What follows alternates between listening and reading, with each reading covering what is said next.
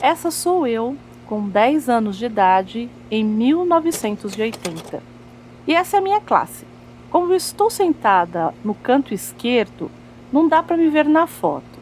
Da esquerda para a direita, Golnaz, Marchid, Narim e Mina.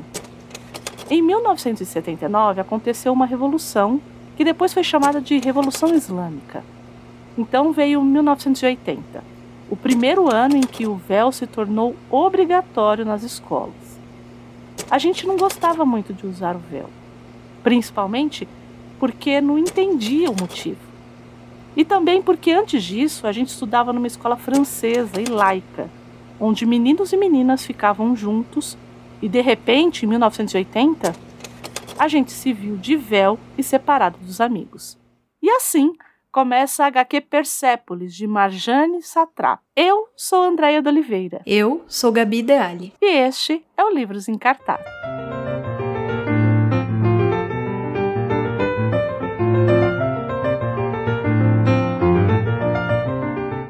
Gente, é isso. Hoje a gente vai falar dessa obra que acredito que muitos e muitas já entraram em contato, seja através da própria HQ ou através do filme, que também fez muito sucesso, acho que ainda faz, tem muita gente que fala da obra que é Persépolis. Uhum. É uma obra autobiográfica, a gente vai falar um pouquinho sobre essas questões também.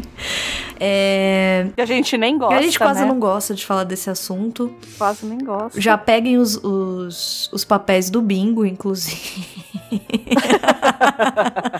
já vão pegando, gente, já vão fazendo aquecimento aí do bingo. É uma, uma HQ publicada em 2000 na França, porque é lá, inclusive, que a, a autora mora hoje em dia. E que traz, acho que muitos e dá muito pano para manga, muita discussão interessante. Vamos começar. O que você me diz, Andréia, de, de a gente começar mesmo pelo próprio contexto? Assim, acho que não tem como tratar da obra sem falar do contexto histórico que ela que ela traz, inclusive ela começa pelo contexto histórico e acho que percorre Sim. o tempo todo o contexto histórico. E ela começa exatamente nessa grande virada, né, que que acontece ali no Irã, né? Então, é, ela própria coloca, ela poderia ter falado dos primeiros anos dela num estado laico, nas escolas uhum. francesas, mas não, ela fala assim, olha, eu tinha 10 anos e a partir dos 10 anos eu fui para a escola e fui obrigada a usar o véu.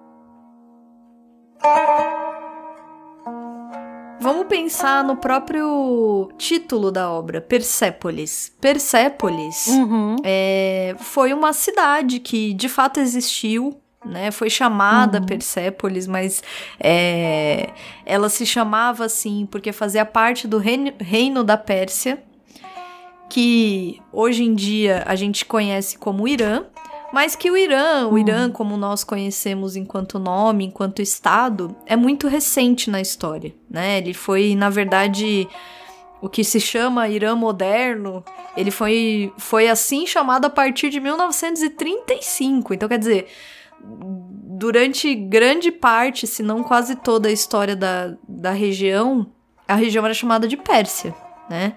É, para quem tiver aí como, eu, eu vou até, até falar, gente, dá uma googada aí, dá um, joga no Google Irã, para vocês darem uma olhada no mapa do Irã e entenderem por que que essa região, vamos dizer assim, é, cenário de muita intriga, intriga internacional. Já diria Hitchcock, aquelas. é... Badum, né?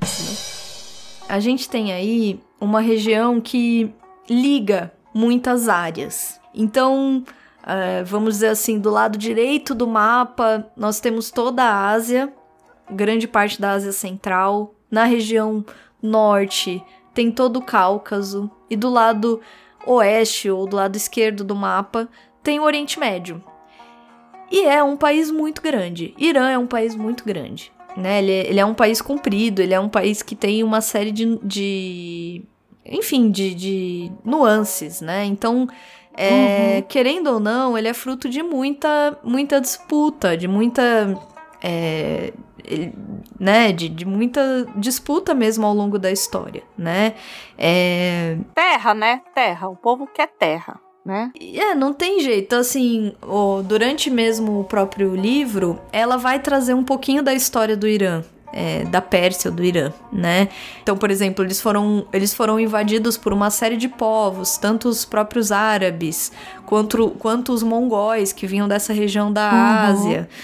Aí, mais contemporaneamente, toda a questão do próprio Ocidente invadindo esse país, para a Guerra Fria também, ele foi cenário de disputa. E assim, por mais que a grande maioria pode não saber profundamente da história do Irã, a gente já viu em noticiário, a gente já ouviu falar na escola, a gente já viu as pessoas conversando sobre esses assuntos na, na rua. Por quê? Porque, bom, é até hoje, né, tem uma série de questões com o próprio Irã. A gente não vai entrar, evidente que a gente não vai ficar aqui trazendo relações internacionais contemporâneas, uhum, né, mas uhum. é, é interessante de se pensar que o país tem essa multiplicidade cultural, mas que mais recentemente tem essa essa cultura islâmica muito enraizada. Não bastasse a geolocalização, adoro essa palavra, geolocalização uhum. do Irã, no, é, existe aí em 1908, ou seja, é muito recente, né? Pouco mais de 100 anos. Uma missão britânica de exploração é enviada para o país e eles descobrem o quê? O que, que eles descobrem que tem no país? Petróleo. Olha, olha ora, só. Ora, olha, temos um Sherlock Holmes aqui. né? E... e eles descobrem de Não é só um petróleo. eles descobrem que eles estão num lençol Exatamente. Que eles estão deitados em berços de petróleo. Né? Exatamente. Né? É um... É, é, é de fato algo tipo uma bacia, sei lá como chama, eu não sei, uma, uhum. não é uma reserva de petróleo, Algo assim. É Não. como são várias e várias e várias regiões, que a região é riquíssima em petróleo. E aí, é, o, o reino britânico fala: ah, já que a gente descobriu. já que, né? Já que fomos. Já que, já que, já que estamos aqui, já que fomos nós que descobrimos, eles fundam a Companhia Petrolífera, olha o nome, a Companhia Petrolífera Anglo-Persa. Uhum. Assim, amicíssimos, né? Viraram assim, amicíssimos, né, dos então denominados persas, né, dos iranianos. E começa uma parceria muito não parceria, né? Começa uma, uma grande ah, uma grande exploração mesmo, né? Da, da, da região, uhum. de retirada de recursos, de re retirada de dinheiro, um repasse totalmente desproporcional entre os dois países, é, e uma série de parcerias é, duvidosas, vamos dizer, entre ambos, né? Como a região é, de fato permite várias conexões, um pouco mais adiantado aí. Ah, um detalhe, uma coisa antes disso, né? É, o Irã, ele tem o nome de Irã, como eu estava falando, dado ali em 1935. Porque até então uhum. era Pérsia, né? A Pérsia era governada por um imperador. Uhum. E esse imperador sofre um golpe por um soldado. Na verdade, ele era um soldado né? O Reza Pahlavi, Pahlavi, não sei se é assim que fala o nome uhum. dele. Mas ele.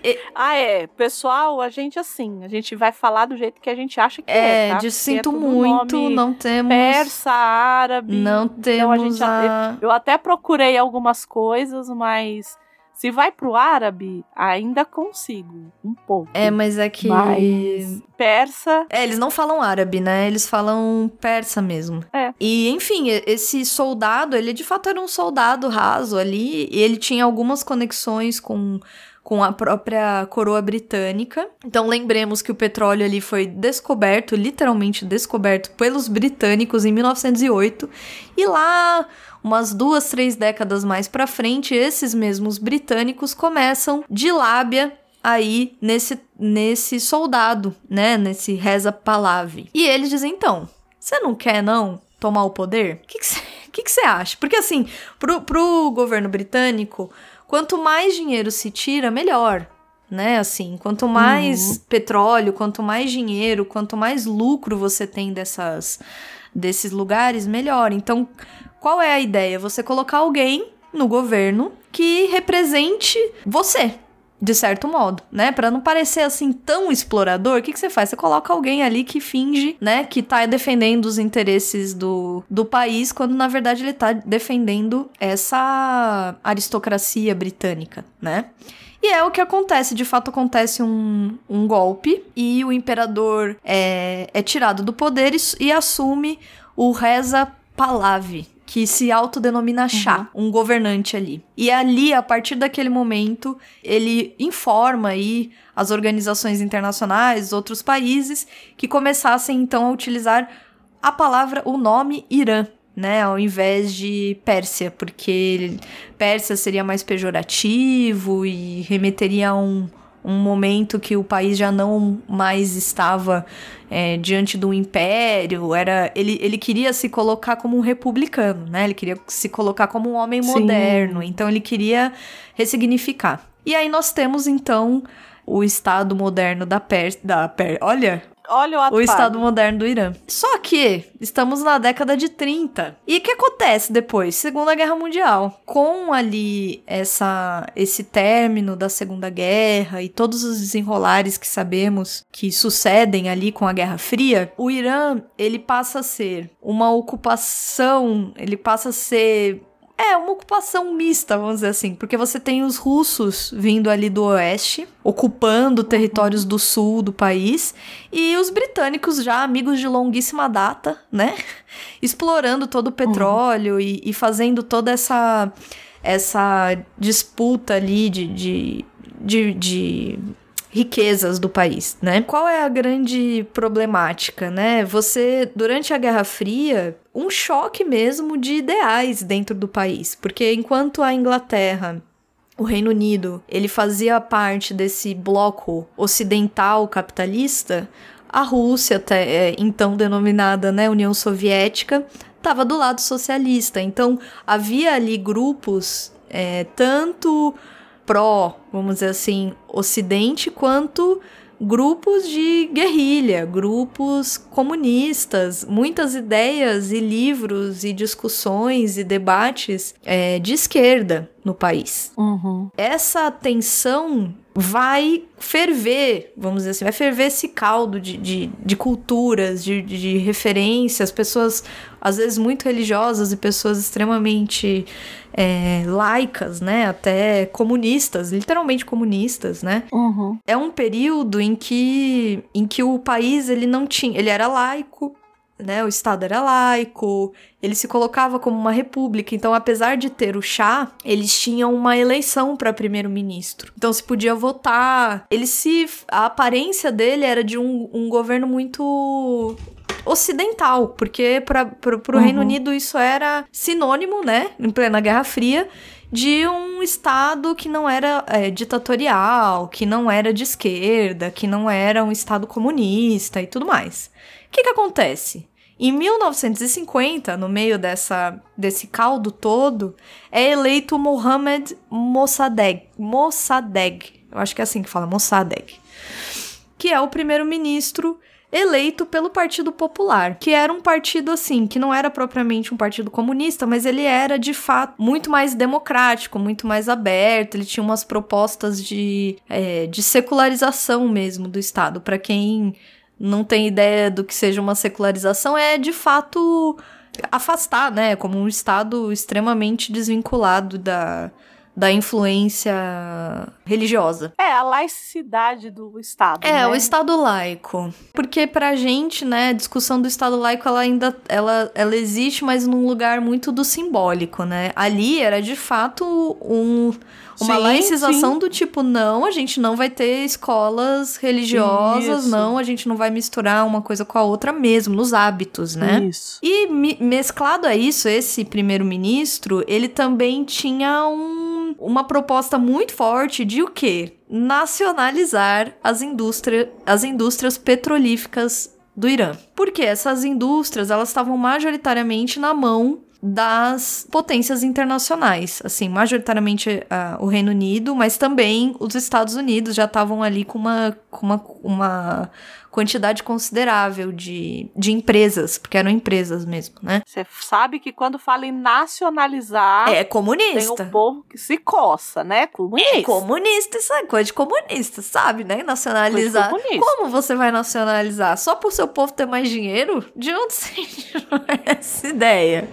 Que não é? Porque a proposta da nacionalização aqui é você redistribuir esse dinheiro que saía muito, muito, muito pro capital exterior, né? Evidente que não foi uma ideia bem aceita pelo chá, né? Ele, uhum. logo em seguida, no ano seguinte, ele consegue uma aprovação no parlamento dessa nacionalização das indústrias, né? Do petróleo e da, do fechamento da Companhia Petrolífica Anglo, Anglo-Persa, que é aquela primeira uhum. companhia de exploração do petróleo, né? Evidente que os britânicos não ficam nada felizes e começam a estabelecer embargos e a fazer uma pressão internacional para outros países também fazerem embargos, né? Embargarem a, a, o Irã. A coisa degringola mesmo. Em 52, esse primeiro-ministro é terminantemente demitido, vê se pode, demitido, demitiu o primeiro-ministro. O Xi foi eleito. E foi eleito. O Chá vai lá e fala: Não, não gostei mais de você, né? Eu vou te demitir. E ele de fato faz isso, ele demite o primeiro-ministro. O Chá, que era aí um entusiasta do. e foi inclusive empossado com apoio do governo britânico. Então, assim, ele tinha interesses muito nítidos nessa. Ele ganhava, inclusive, muito dinheiro com esse tipo de exploração, né, do país. E aí, é evidente que muito, muito protesto começou a acontecer tanto pessoas aí muito religiosas quanto pessoas. Eu não, eu não sei que termo usar, pessoas laicas, pessoas não religiosas, tá? É, é, militantes, às vezes pessoas a, apenas progressistas, vamos dizer assim, queriam a queda do chá. Eu acho que progressistas, eu acho que, que é uma boa palavra. É, progressistas, pessoas progressistas começam a ir para as ruas, a fazerem manifestações. E aí é curioso, né, aqui, aqui a gente corre da polícia, tudo na, na nos atos, né? E lá é, por exemplo, logo nesse início, os primeiros dias já foram, já foram mais de 300 pessoas mortas, né? Uma coisa muito uhum. violenta, muito brutal mesmo, né? É, com, com todas essas manifestações, o chá começa a reprimir ainda mais, a, a, a tentar salvar esse governo dele. Então ele começa a concentrar muito do, do poder dele. Ele fecha o parlamento, ele proíbe novas eleições e, e se coloca como ali o único, o único governador, o único é, chefe do país, né? E aí ele começa a adotar uma postura do tipo, não, a gente vai se modernizar, né? Aconteceu tudo isso, a gente uhum. aprendeu, então a gente vai é, remanejar o, o, dinheiro, ele faz uma espécie de para inglês ver, né? Literalmente. Literalmente. Né, ele, ele tenta adotar uma postura de que, tipo, ah, então tá, a gente teve aí, passou por essa crise, então a gente vai investir mais no país e vai modernizar o país e vai, vai abrir um pouco mais a as nossas políticas, porque ele já tinha uma postura mais ocidentalizada, mas ele radicaliza isso, né? Ele, ele propõe uhum. mesmo uma laicização radical do Estado, até porque existia já uma quantidade considerável de militantes religiosos islâmicos mesmo, né? É, vinculados à, uhum. religião. Então ele tenta. Que é esse momento do Irã que muita gente vai é, vai ver nas fotografias, né? Porque de, Sim. que ah, são essas mulheres é saindo na rua de, de calça jeans. E, e a galera indo pra, pra, pra, pra, pras boates à noite dançar. Os caras usando camiseta de banda. Olha que absurdo. É, como. Né? parece que você tá num país da Europa, nos, né? Nos anos uhum, 60 ali, uhum. 70. Então é isso que ele tenta. Ele tenta fazer. Ele dá direito de voto às mulheres ele retira qualquer tipo de figura religiosa do seu governo, ele tenta é, salvar essa imagem. É, há muito trancos e barrancos, porque é, a oposição política é, contra ele só aumenta, porque quanto mais ele prende, porque é isso, ele começa a prender e matar pessoas, né? Não é que uhum. ele faz tudo isso, tem esse verniz de modernização, mas ele de fato é, cria uma polícia repressora muito forte, né? Então ele, ele acaba, querendo ou não, alimentando muito dessa oposição é, secular, né? Assim, dessa. É, tanto, tanto secular quanto religiosa, né? Assim, tanto dessas pessoas é, mais que acabam no fim das contas tomando poder, né? Quanto de porque as pessoas têm essa impressão, assim. Eu acho que isso é algo que eu queria dizer aqui, né? De que tipo de que esse golpe, de que essa saída do chá foi porque o Irã é um país muito religioso. E, e, não, e existiam ali uma série de pessoas de outras, né? Existiam uma série de outras é, reuniões, assim, vamos dizer assim, de grupos com diversos interesses uhum. e que queriam, ué, talvez uma democracia, talvez a retirada dele, talvez eleições, enfim, que o Estado fosse laico, mas que tivesse opção de voto, por exemplo, né? É, uhum. E isso só cresce, cresce, cresce, cresce, né? É, tem uma figura que eu acho que, que até hoje a gente pode até falar disso, né? André e eu, quando. Eu acho. É, André e eu, quando. a gente, olha, gente, a gente não é nada de propósito, mas acaba sendo muito. Eu, eu, eu juro que eu não tenho poderes proféticos. Nem eu. Não me queimem como bruxa. Não, não temos. Não temos. Gostaríamos, gostaríamos. Estaríamos ricas? Estaríamos ricas. estaríamos ricas. Mas assim, não temos. E acontece que uma das figuras mais aqui que vamos, vamos parar para analisar é a do Ayatollah Khomeini, que é essa é um, uma das principais é, é, figuras ali de poder desses opositores ao chá. Ele foi preso, evidente, né, logo que é, que o chá concentra esse poder nele, ele prende o Khomeini e depois ele exila, porque sabe que matar ele, matar essas figuras é como é a mesma coisa que é, que dá ainda mais força. Martirizar, né? Exato, né? martiriza e acabou. Então ele é exilado. Toda essa instabilidade política que vai se formando, toda a disputa pelo petróleo, aí é, a Guerra Fria começa um pouco a, a amenizar é, o próprio chá vai deixando gradualmente de ter toda essa figura, todo esse poder, né, que ele poderia ter ali. E ele acaba fugindo. Olha que pessoa. pessoa corajosa, pessoa. Lembra um, um rei português? É mesmo. E quando bom, Napoleão, Napoleão invadiu Portugal, ele fala assim: ah, o que, que eu vou fazer? Vou deixar o meu povo à própria sorte e vou para o Brasil. É, vou dar uma volta, gente. Avisa aí que eu saí, que eu já volto. Que em breve tô aqui. E foi isso que ele fez. Ele de fato foge do país em 79. Inicialmente, o poder é transferido para um primeiro-ministro que é eleito. Só que em seguida, o Khomeini, que estava que estava exilado, ele volta, né? E, e, ele volta já muito ovacionado, assim, tem vídeos. É, eu lembro que. Eu vou até indicar aqui um livro que eu usei para fazer essa parte da, da nossa pauta, que é de uma coleção que eu acho espetacular.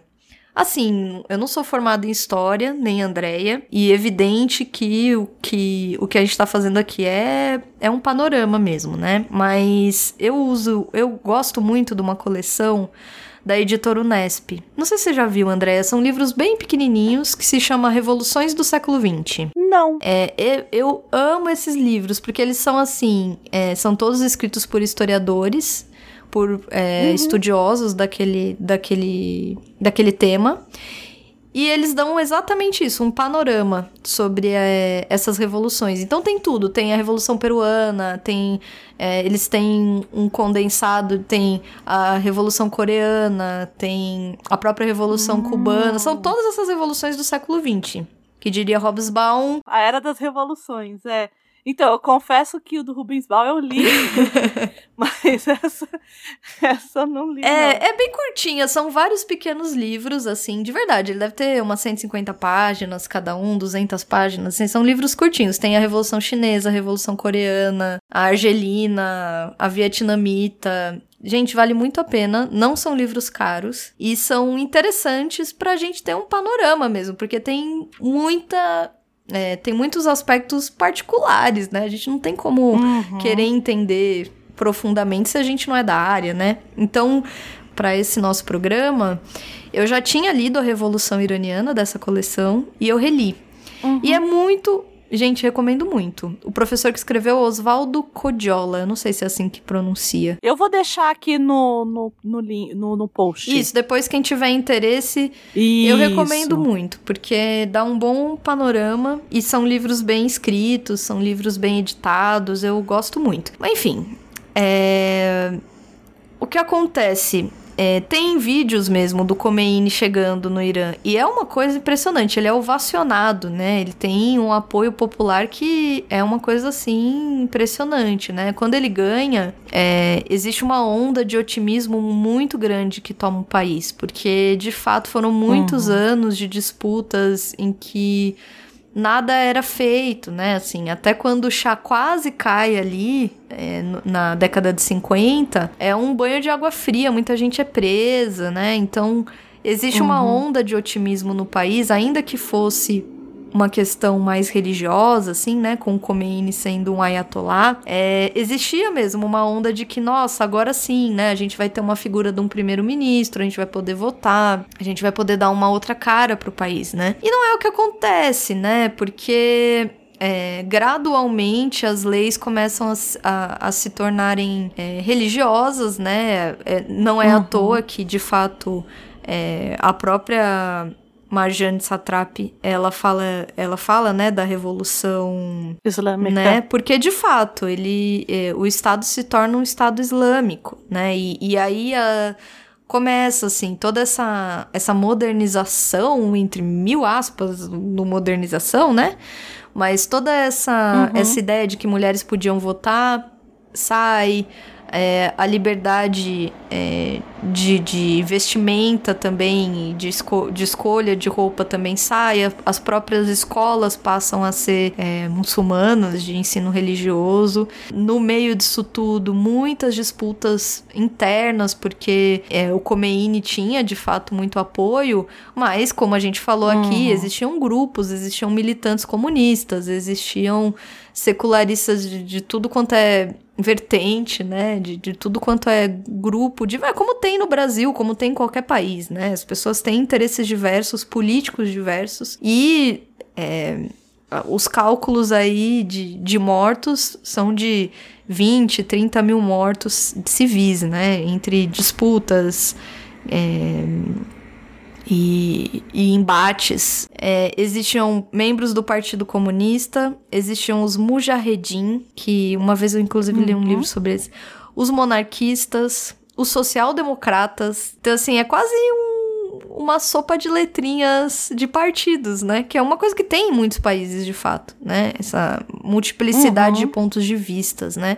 Que foram todos categoricamente combatidos. Teve a ocupação da própria embaixada dos Estados Unidos, que tem aquele livro, aquele filme, Argo. O Argo. Já ouviu falar? É com o menino Ben Affleck. Que é o menino já. Ben Affleck, exatamente. Então tem a tomada da, é. da embaixada, né? A expulsão mesmo da, dos Estados Unidos do país. É, é, muito complicado. Resumo da ópera são esses grupos que tomam conta do país. E é aí que começa o, o nosso livro. Então, aí a gente falou, brincou aqui que não somos bruxas, não somos profetisas, não somos Márcia Fernandes, não somos nada disso. Mas, há duas semanas, é. o autor de versos satânicos, né, o Salman... É, eu falo Rushdie, mas eu não sei se é, eu não sei... Rushdie. Rushdie. Deve ser, Rushid. Rushid, é. é. Quando foi feito o verso satânico, o mocinho aí chamado Khomeini, ele faz o decreto de morte do escritor. Desde então. Onde se viu um livro chamar Versos Satânicos? Mas o problema Eu não é sei, esse. é. Tô... O problema do livro, especificamente, São... é que ele pega um trecho uhum. do cânone e depois tiraram, que é Satã enganando Maomé. Mohammed. É, é baseado numa, numa, numa fase, né, da vida do, do profeta, né? Isso. Isso. E aí, essa, essa fase, como a Bíblia, enfim, ela é editada. Hoje em dia, esses versos, eles não estão ali mais. né? Uhum. Só que o que, que esse autor faz? Ele pega exatamente esse, esse trecho, ele traz para os dias atuais daquele período e reconta essa história. E aí é jurado de morte. Né? É uma blasfêmia. Isso. Uhum. E a partir daí ele não tem mais paz. Literalmente. Né? Ele, onde ele tem, ele tem que ir com seguranças. E aí, conforme o tempo foi passando, ele foi. Não é que se descuidando, mas. O tempo passa. Caramba, hum. tem. Né? Mais de 40 anos. Quem é que vai, né? A essa altura, né? a essa altura do campeonato. E há duas semanas atrás, ele foi atacado e ele tá internado ainda. Sim. Tá estável, mas ninguém sabe. Fala assim, ah, tá estável. E a gente acha que tá bem. Não. Ele pode estar tá estável no estado ruim. Exato. E ele tá, né? Ele tá em estado grave, na verdade. E foi agora, foi agosto, né? Comecinho de agosto. Se ele sobreviver, ele vai ficar cego. Exato, sim. Então, e assim, por algo que esse sujeito super gente boa aí, que a gente tá falando, é, é decretou lá atrás. Ele foi esfaqueado, né? Desse fundo. Ele foi esfaqueado por conta desse fundamentalismo religioso. Né? Uhum. Que, a gente, que é o que a gente vai ver pessoal aí jogando bomba de coquetel molotov em produtora de disquete de humor. Porque falou de Jesus Cristo. É basicamente né? isso. É. Não tá, não tá tão longe. O que eu quero dizer aqui é que assim, nossa, esfaquearam o cara por conta disso. É, mas não tá tão longe. Não, na verdade, é nem um ficção, pouco. Esse que é o perigo, não tá longe. Enfim, vou entrar num terreno mega espinhoso agora, tá? Pode ir. Mas quando Cristo foi tentado pelo diabo, por exemplo, é, se a gente entrasse nisso e fizessem um livro a respeito disso, eu não sei. Claro, não ia ter um, um decreto, uhum, né? Uhum. Porque aí é um outro lugar mas não precisa, né? Eu sempre é o que eu brinco sempre, né? Todos esses caras são muito legais, né? O Mohammed é super legal, Jesus é super legal, o problema é o fã-clube, né? Então, às vezes o fã-clube. Ah, muitas vezes o problema é o fã-clube, é... gente. Não é? Muitas tipo... vezes. Então, e aí foi por isso que a gente brincou, porque já tava, é, acho que foi uma das obras que a gente não alterou ordem, ela já tava ali. Uhum. É, é. acho que a gente não fez alteração de ordem dela. Não. Porque algumas, gente, a gente alterou a ordem, subiu, desceu, ah, ah vamos deixar isso para depois, vamos deixar, né? Porque a gente, a gente faz um planejamento pro ano, mas às vezes a vida acontece. E a vida atropela a gente. Não é? mas eu acho que essa, eu acho que Persépolis, eu acho que a gente não mudou. Não, Persepolis sempre ali. esteve e sempre esteve nesse lugar. Esteve ali no mesmo lugar. E durante a é. semana é. a gente trocou aí, mensagem, falou, Andréia, meu Deus, olha só. olha o que fizemos. Foi muito louco. Foi. Né? Mas é só para vocês entenderem qual é uma mensagem poderosa. É. Assim, é uma mensagem que, assim, ela continua ecoando né? É, e, é, e, e, não dá pra, e não dá para ignorar, né? De fato, existe muito fundamentalismo, é muito. É um apelo é, que reverbera em muita gente ainda. É, principalmente uhum. religioso, né? Religião é, uma, é algo Sim. que é muito complicado. É, co como eu disse, é um terreno muito complicado. Uhum. A gente aqui tá pisando em ovos. É. Porque. O programa todo vamos é, ficar, porque... porque. Tudo. Porque é, é. E por isso que eu trago. E aí eu tenho a maior naturalidade do mundo é, de trazer sempre contrapontos com o cristianismo. Por ser católica. Claro, você fica mais à vontade. a gente tem que começar a fazer essas comparações. Porque senão a gente entra naquele, naquela seara do outro. Quando é do outro é mitologia, quando é meu é histórico. Exatamente. É pretencioso demais você achar que o seu ponto de vista, ou aquele que te ensinaram, ou aquele que você. Enfim, é, poderia determinar o que o resto, sei lá, de um país deveria fazer. Ou acreditar, ou ter por hábito, ou ser melhor, né? Essa espécie de julgamento que existe, moral, muito forte, né? Como é, é uma cultura. E a, e a gente tem. A gente, num sentido mais amplo, né? Uma tendência a comparar e fazer juízos de valores, né? E, e quando a uhum. gente fala em uhum. cultura, não existe cultura melhor ou pior. Ah, mas lá. Não, não existe. Não é comparável. Não existe comparação. Nesse sentido, nesse lugar, não existe comparação. Né? E é um é, erro que, que se faz com uma frequência absurda, assim. Então, como para uhum. nós é muito distante, Oriente é algo muito distante. Nós temos, sim, uma diversidade gigante no nosso país, mas Oriente, essa relação é, forte com, por exemplo, o islamismo, né? É, com essas variedades de, de religião, que são religiões orientais e que se mesclam ali, a gente não tem esse contato. Então, existe uma tendência a olhar como o exótico, o diferente. Ah, você quer ver uma coisa? Eu vou falar a respeito de uma obra em quadrinhos também chamada 300. This is Sparta!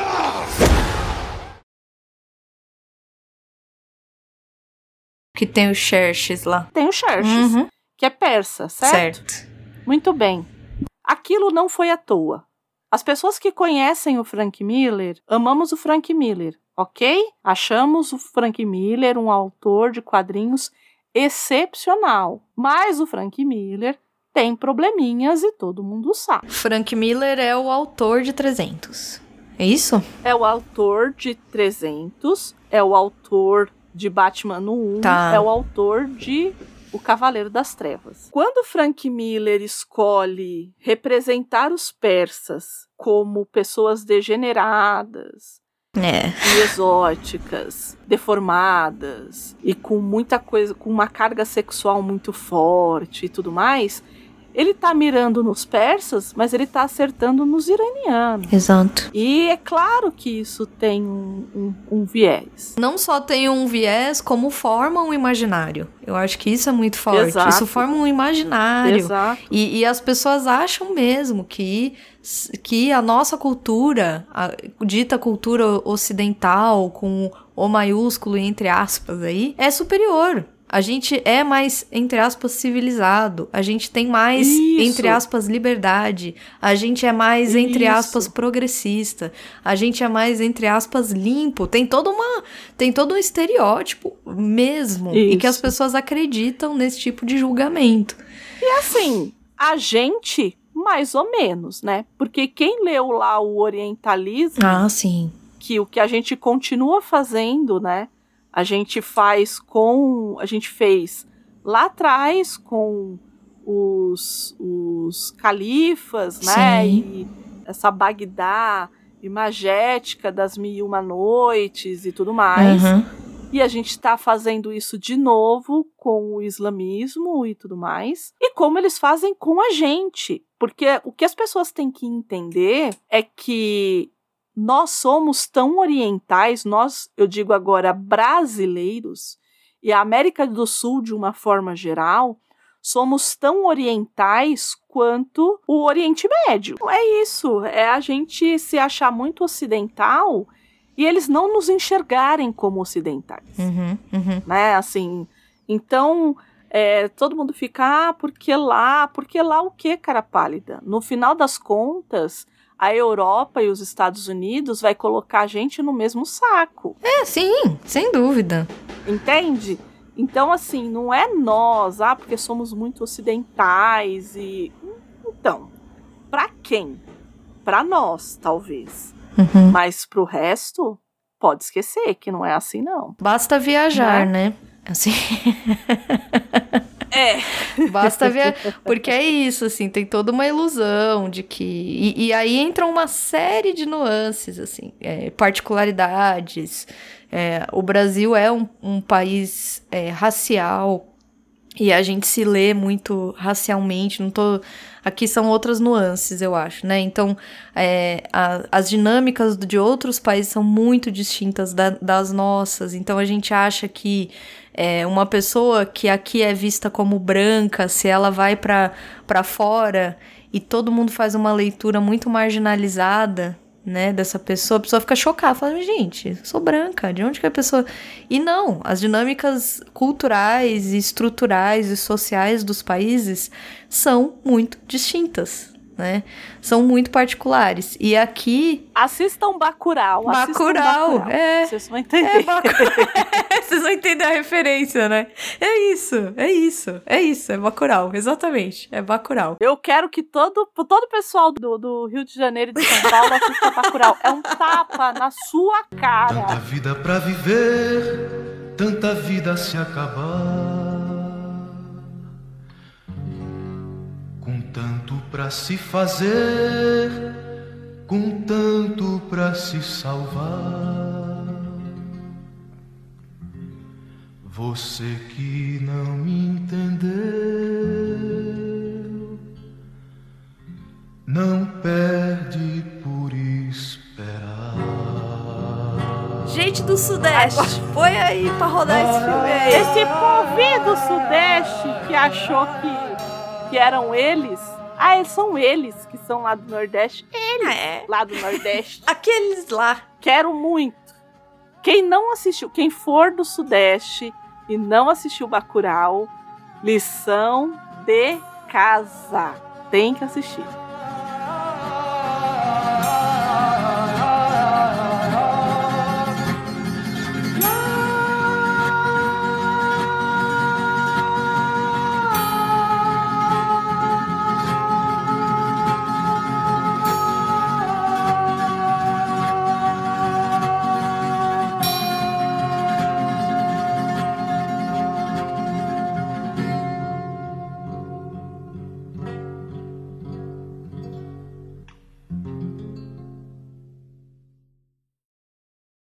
Tratar da obra, porque aí a gente já fala, fala e né? aí acho que é, é porque aí o pessoal fala assim, ué, mas vocês nem chegaram com a biografia da autora. Então, Exato. a obra é a biografia. A obra é autobiográfica, né? É, então, então, não tem como falar a gente biografia. Não tem. A gente vai falar da biografia. A gente vai.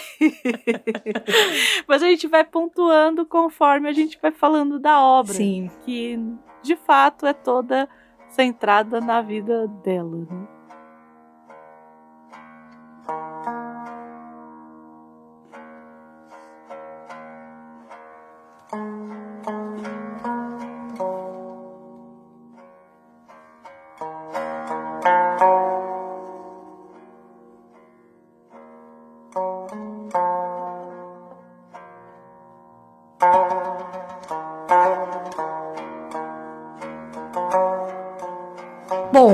Dado todo o nosso contexto histórico é, e a nossa abertura para quem é, para quem está nos acompanhando, Persépolis então vai tratar da vida dessa menina, da, de Mar Marjane Satrap, né, que que nasce evidentemente no Irã e em 1969. Os pais dela, gente, e eu acho que na no livro fica mais é, eu acho que é mais evidente no livro do que no filme. Isso dos pais dela sim. serem militantes, por exemplo. Sim. É, não só sim. os pais, né? Eu acho que a família, de modo geral, é militante, e não no sentido assim, porque eu acho que quando um país passa por, por abalos assim muito fortes é, de, de até de guerra civil é muito comum que, gente, em toda família esteja alguém ou alguém ou muitas pessoas ou quase todos envolvidos em nessa disputa, vamos dizer assim. Eu acho que até cabe a gente fazer um parênteses. Lembra que você falou lá atrás que assim, ah, tinham pessoas que também eram contra o chá, é, Isso, que eram progressistas. Então a é gente é tinha todo mundo de todos os espectros políticos e soci sociais, eu não diria, mas do, do espectro político que eram a favor da queda do chá. Exato. E os pais da, da Margie, que, que é assim que ela é tratada no, no, no livro, os pais dela são militantes militantes. Então eles vão para os protestos. E militantes comunistas, assim, né? Militantes de esquerda, na verdade. Isso, de esquerda. Isso, muito bem lembrado, de esquerda. Uhum, uhum. E ela tem uma história também, já da família, que o avô dela era dessa é, monarquia que o chá derrubou, né? O, o bisavô dela era no príncipe, né? Tem uma parte que ela o fala: príncipe. Meu avô, meu. meu... meu Aí ele, não, príncipe. mas era alguém comum, né? O pai explicando é muito bonitinho. Porque o pai fala: Não, mas era algo simples. Ela, como algo simples? O meu avô não, era não. um príncipe. muito bonitinha. Eles já vêm com esse ranço, no mínimo um ranço, do chá, né? Uhum. Por conta de ter sido deposto, né? E aí vem essa revolução toda. É, e assim, ao longo do livro, é, André falou do, do bisavô, né? É o bisavô que era. O é bisavô, é. É, o bisavô, o pai do vô, né? E uhum. mas tem uh, esse outro tio que também é preso, que também é militante, que vai pra Rússia. O Anush. Anush, é. No filme ele ganha um destaque bem forte, né? Ele até uhum. um pouco engloba os outros dois amigos, assim, é, existe uma fusão de personagens em todos eles serem um Anuk, né? Porque no livro tem, eles têm alguns amigos que ficaram presos e depois esses amigos saem, contam as histórias da prisão, relatam. No filme, é, essas personagens são todas condensadas no tio, né? Nesse tio que também existe no livro, mas. Isso. É porque o que acontece quando é, quando vem a revolução e o chá cai, muita gente estava presa. O preso político foi solto, foi libertado. Então, além desse tio, a, é, tinha mais dois outros amigos da família. E eles começam a contar com requintes de detalhes todas as torturas. E, e eu acho a família da, da autora muito permissiva. É, e você diz assim, deixar a menina, a né? menina, né? Uhum. Ouvir tudo aquilo, né? Então, eles falam de tortura, por exemplo, de arrancar unha, de pegar fio, fio e bater na sola na sola dos pés e ele dizer que ele já não tinha mais pé, né, do jeito que porque já não ficava igual. Ele dizer que as pessoas que estavam torturando eles lá eram pessoas técnicas, né? Tipo, pessoas que sabiam exatamente o que estavam fazendo, né? Como que. E sabiam, né? Sabiam, né? Treinadas pela e... CIA, né? Eles falam. Isso, treinadas pela CIA. Então tem todo um eu, eu particularmente acho os pais dela muito permissivos em muitas, em muitas coisas, né? Por morar Sim. onde moram, por enfim. Por não saírem, acho... né? Tem uns momentos que falam, gente, como que eles não saíram de lá? Assim, me dá um, um nervoso.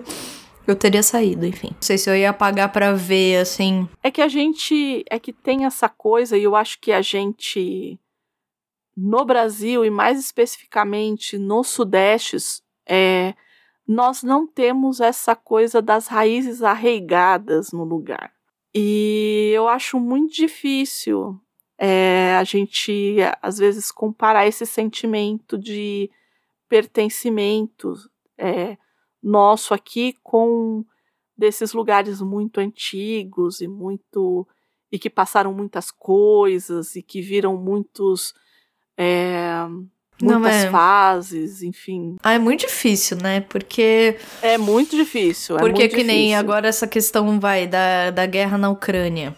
Sabe? Uhum. É, eu não sei, assim. Eu acho que uma coisa é você não ter opção. Isso é uma coisa. Porque sim, eu sim, acho que sim. eu acho que tem gente que não tem opção, não tem dinheiro, é, enfim, é, seja qual for a questão, a pessoa não tem como sair dali, ok. Mas a pessoa ter como sair e ver, por exemplo, que sua filha pode morrer. Ou sei é. lá, sabe? Você vê que o seu irmão corre o risco de ser, ser chamado para ir pra guerra. Sabe, gente, eu não sei se eu ia. Não sei, é muito, muito complicado mesmo. Não, eu mas... certamente não. Sabe? Porque... Eu dependendo mas eu do concordo. que acontecer aí né? O que a gente com muito que acontecer menos. num grande país da América Latina que tem por aí. Nem vou falar o que qual. acontecer lá, eu já tô querendo le levantar acampamento. Então, eu acho muito difícil, porque eu porque eu acho que é isso assim. Por exemplo, no caso da família dela, é uma família que tem dinheiro, né? Então assim, Sim. Sim. É, chega uma hora, ela mesma fala que todos começam a ir embora, né? Que eles levam todo mundo para aeroporto, então todo mundo começa Sim. a ir embora, né? Porque é, o conflito vai ficando de tal forma. Primeiro, todo mundo é liberto. Porque é aquela uhum. onda otimista, né? Que a gente tava até comentando, que o Khomeini volta pro país. que o Khomeini uhum. volta pro país, então todo mundo começa a ser liberto. Eles libertam acho que mais de 3 mil presos políticos e, e esses amigos voltam para casa. E aí em seguida eles voltam a ser perseguidos, lembra? Uhum. Tanto que um deles acaba se auto-suicidando-se a si mesmo, é. né? No, na banheira. Isso. não tem como a pessoa ter se suicidado daquele jeito, né? Aquela cena é chocante, né? né nem lembra Enfim. nada do nosso país, inclusive. Nada, imagina. Pelo menos para mim, ficou muito a impressão de que ela só é ela a, Marjan, a Margie, né? Como você falou, Margie, uhum. ela só é quem ela é, assim, por conta mesmo desse contexto todo em que ela é criada. Então tem, de fato, essa, esse aspecto militante. Então, ah, ela lia livros que, assim, eu acho que até hoje eu não li, né? Então, a série de referências que existem na família, ela mesma é, fala que. A menina com 10 anos brincava de fazer revolução no quintal. Com 10 anos eu tava comendo o quê? Terra. Exato. Né? Porque o amiguinho falava assim, ela falava assim, eu vou ser o Fidel. Aí o outro falava assim, eu vou ser o Trotsky. Eu, eu vou ser o Lenin. É. E, e aí você olha e você fala assim, quem? 10 anos! Né? Não, e assim, disso. é interessante, você você já leu algum dos livros do Joe Sacco? Já. Eu acho que tem muito, eu, eu penso assim, porque minhas referências são essas, gente. Eu não sou uma pessoa sabida mesmo de Oriente, enfim. É, mas eu, eu, eu sempre via nessas, tanto nessa obra quanto nas do Joe Sacco, essa espécie de referência o tempo todo à luta, à revolução, uhum. né? A, é, é uhum. é, isso, você sempre tem algum membro na família que morreu na guerra, que foi preso, que foi torturado, que tá exilado, que é, é um pouco. O, o que eu acho que tem de diferente aí é, essa, é exatamente o que você falou, essa coisa intelectual muito forte, militante uhum, intelectual. Uhum. E essas referências ocidentais que ela tem, né? Ela, ela eu vi uma entrevista dela que ela fala que ela lia muito Batman quando ela era criança. Ela lia quadrinho do Batman. e ela ama o Batman. É, no. Na, na, na história ela fala muito do Bruce Lee, né? Isso, exatamente. então ela queria. Ela fala que assim, o sonho dela era ou ser um herói, ou ser um lutador de Kung Fu. Era isso, assim. Tipo, eu vou ser alguma coisa ou assim. Ou ser uma pro profetisa. Ela ou ser uma profetisa, a, a... exatamente. Isso eu acho demais. Que ela fala assim. Eu, eu gosto 10 anos, eu falava que eu ia ser a, a, a primeira profetisa mulher. E aí ela coloca assim, todo mundo, né? Mohamed, Jesus. Isso, é, tiveram alguns assim, aí. é, tiveram alguns aí, mas eu vou ser a melhor, eu vou ser. E aí ela falava assim: e o meu projeto de ser profetisa, só quem sabia era a minha avó. Muito bonitinho. é, é, o, o, que eu gosto dessa obra e que eu acho que deixa ela palatável para muita gente é essa mescla com a infância mesmo. Porque Sim. É, lembra um pouco aquela, aquela. aquele filme que é. A Vida é Bela. A Vida é Bela. Ah, a vida é bela. Né? É. Que tem essa, essa coisa com entre infância e guerra e, e, aspectos que assim são muito difíceis de lidar, né? Então uhum. ela traz um pouco isso, assim, ela traz essa o que é uma criança. Talvez... E, aí, que, e aí a gente já pode até entrar num ponto, antes da gente continuar aqui com a vida dela, que é estrutural da obra, que é essa coisa da autobiografia é, ou da autoficção. Porque hum. a gente tem duas vozes dela na obra, né? Em um determinado momento, essas vozes elas se convergem, porque ela se torna uma mulher adulta, mas em primeira instância, ali nos primeiros anos, até ela adolescente ali, a gente vai ter, se não duas, três vozes dela ali diferentes, né? Ah, sim. Porque a gente tem uma voz dela criança, então como que a obra ela se apresenta pra gente? Com aqueles é, com a parte narrativa, com aqueles quadros de narração e com o discurso direto que é feito através de balão, né? Como é quadrinho, o discurso direto é feito por balão. E a gente está lendo o discurso direto, que é essa menina que ali ela está ficcionalizada de alguma forma, e você lê essa, é, essa biografia nessa biógrafa. Em paralelo, né? E o que se discute muito é que essas autobiografias em quadrinhos, se elas são de fato autobiografias e se elas não são autoficção. Hum. E aí, o que, que é a tal da autoficção? Que eu acho que é um termo que ele é bastante. Ele é recente, a, a primeira vez que ele foi usado foi bem recente. Tá. Mas que é um termo que anda sendo usado por aí, né? Essa coisa da autoficção. Quando a gente fala em, em autobiografia, é, existe um compromisso com, o, com aquilo que ele viveu. Ou com uma versão daquilo que ele viveu, né? Uhum. No caso da autoficção, a definição que a gente tem é que a autoficção tem uma coincidência onomástica, hum. que é o quê? Né? Uma coincidência de nomes, que é a coincidência entre o nome do autor, o nome do narrador e o nome da personagem que sempre ou na sua maioria das vezes, é o protagonista da, da história que está sendo narrada. Que é o caso aqui. Que é esse caso aqui. Qual que é a discussão da autobiografia nos quadrinhos? É que se eu estou escrevendo uma versão, né, no caso, no caso de uma autobiografia rom romantizada, uma autobiografia, você não está pensando isso de forma é, de romance, né, romantizada né? Uhum. Nesse caso aqui, você tá de alguma forma, né?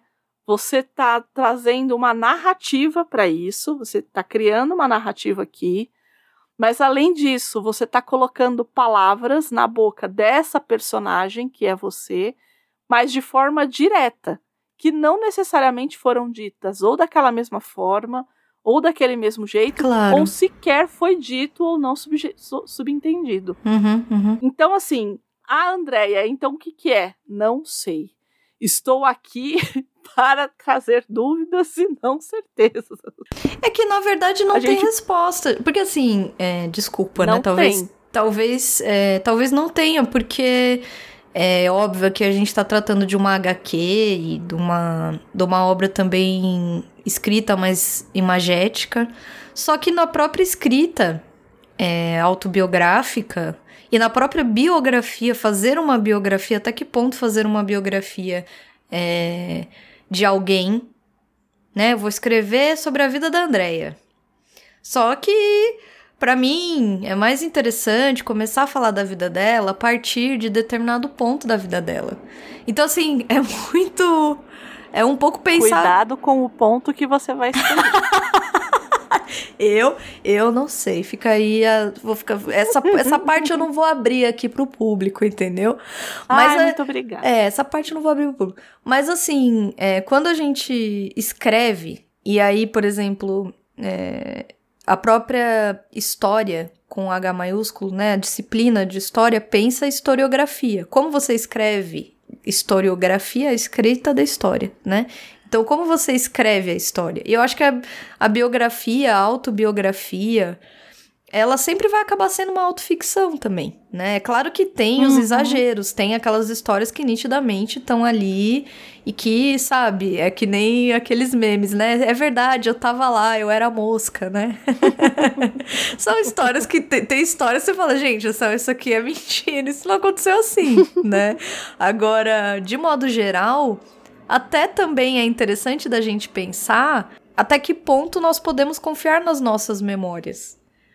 E até que ponto. Porque é isso, né? A gente, tá, a gente tá brincando aqui de pensar a memória, de pensar a escrita, de pensar. Não, e pensar que eu não sei quando que ela começou a escrever essa autobiografia, mas pensar que ela foi publicada ali final dos anos 90, começo dos anos 2000.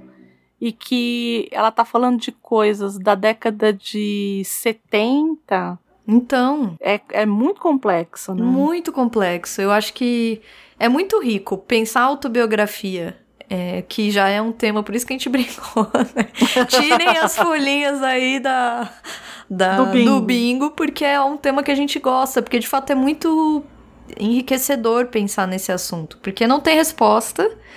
e ao mesmo tempo traz pra gente que tá lendo ou pra gente que tá assistindo é, ou entrando em contato com essas obras de algum modo, uma criticidade para elas. A gente olha de um viés um pouco mais afastado, porque, é, por exemplo, Persépolis é o que a Andrea falou, tem três, quatro vozes ali, né? Quem que tá contando o quê? Né? Através de que olhar a gente pode fazer essa leitura? E quem somos nós interagindo com essa obra? Porque nós também criamos uma outra biografia a partir do que a gente lê, né? Então, uhum. é, são aspectos que compõem as obras, mas acho que a autobiografia em si, ela é muito, muito rica por isso. Porque ela se propõe verdadeira, uhum. quando na verdade ela é uma ficção também. Ah, mas ela deixa de ser verdadeira? Não e sim. Ah, mas ela é só uma ficção? Não e sim. é, não, não, não é só uma ficção, mas sim, é uma ficção. Isso. A gente pensa que são paradoxos, mas que não se anulam e, e que estão aí uhum. que não vão ter resposta. E na obra dela fica bem. Eu, eu, pelo menos, em vários momentos me peguei falando, ah, não deve ter sido assim. E eu acho que ela tem um lado cômico também, assim, uma. Sim. Um tipo de, de humor que eu gosto muito, que é muito o meu humor, assim, essa coisa do você poder é, enxergar.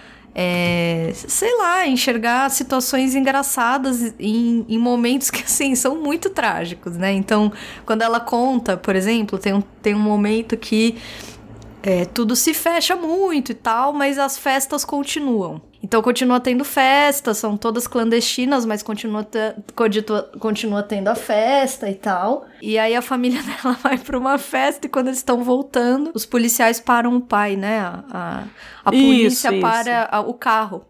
E eles, evidentemente, sentem cheiro de álcool e falam: você fumou, você bebeu, e o pai bate boca tal. Eles falam, então vamos até a sua casa para ver se você tem álcool, né? Então eles vão até a casa, ele já vai falando no carro: olha, a hora que vocês chegarem. Ele fala pra Margie, pra avó, né? Pra mãe dele: é, vocês sobem rapidinho e jogam, jogam o vinho fora, porque eles tinham tipo uma, uma degla clandestina. Uma reserva, uma reserva. Ali, né? e porque aí elas... foi tanto vinho pela privada que eu e aí, no fim, a polícia não entra. E ele diz, como assim? Vocês jogaram fora tudo? Ué, vocês falou pra jogar, né? Daqui a pouco vem aqui a polícia vai preso por causa disso. Não, e a avó também, né? A avó é muito safa, né? É, a avó é... Tinha... Eu... O avô tinha sido muito perseguido, né? E aí a avó fala assim: não, pode deixar comigo que eu, eu, eu garanto. É, não, e você. Ela tá indo devagarzinho, né? Eles param o carro e tal. E ela tá indo devagarzinho. Ele, onde vocês duas vão? Tá ela e a Margi. Aí ela falou assim: Não, a gente vai subir porque eu tenho diabetes, eu tenho que tomar meu xarope. Aí um dos rapazes fala assim: Ah, é igual minha mãe, ele, ela tá vendo? É ela isso. se usa, né? Preciso... Ela é muito Gente, safa. É muito bom. Mas você ela é sabe é que a, a, eu acho que a personagem que, que é mais assim, bem mostrada e, e, e, que fala desse lado do afeto é a própria avó, tanto na Sim. no livro quanto no filme, assim, a relação Sim. dela com a avó e o que a avó diz, né? Esse lugar realmente da sabedoria, ela diz coisas ali que são emblemáticas, assim, acho que não Sim. só para ela, mas acho que pra gente também, né? A gente ouve e fala, nossa, é, são é, às vezes frases banais mesmo, né? Assim, do, do é, que nem ela diz pra, pra menina assim, ah, você, como é que ela fala? Não tenha vergonha, como é que é? Você seja sempre fiel a quem você é. Isso. Né? Eu acho que é isso que ela fala. Você seja que sem... é uma frase de para-choque de caminhão. Isso, é isso que eu tô né? falando. Né? Não é nada demais. As frases em si são muito simples, mas começam isso. a acontecer coisas na vida dela que naquele momento ela tenha sacado e fala, putz, minha avó. É, por exemplo, quando ela vai lá pra Áustria, né? Exato. Em 1983, que ela tá lá com 14 anos, os pais começam a perceber que vai dar ruim se ela ficar lá. Uhum. E tem um episódio muito complexo que é de uma moça que é comunista e que o irmão já tinha sido executado. Isso. E que ela também é executada. E aí a, a gente até então só acha que a menina foi executada. Só, só acha que a menina é. foi executada. É. E aí, em um determinado momento, a, ela vai para a escola e ela começa a debater com as pessoas que estão ali e tal. E o pai até fala assim: ah, é que você teve um, um tio militante. E a mãe vira e fala assim: é, e você viu o que, que acabou? Você quer que ela acabe como seu irmão? E aí a mãe dela entra em pânico, fala assim: olha, você sabe o que, aconteceu com a fulana? A fulana, antes de. antes de ser é, fuzilada, enfim, ela teve, ela não podia entrar virgem no céu. Então fizeram o casamento dela com um soldado lá e depois que coisa, disso, né, o cara, é, o cara estuprou. Sim. E aí sim é, executaram ela e só que tem o dote, né? E o dote é dado pelo marido. E aí eles falam que foi 110 é, na moeda deles lá, que eu não vou lembrar o nome, só que era tipo coisa de 6 dólares.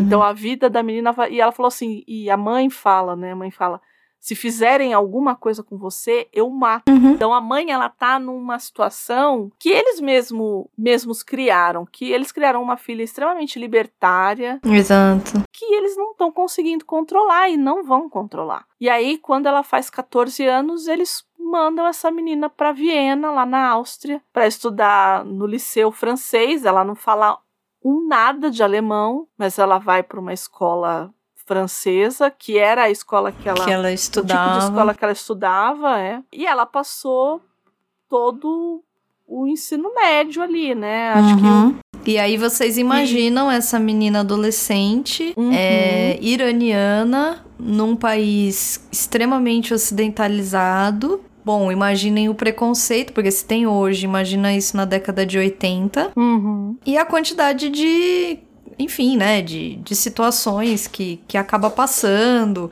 o próprio fato dela ter morado em diversos lugares e, e ter morado na rua e ter. Uhum. Então são.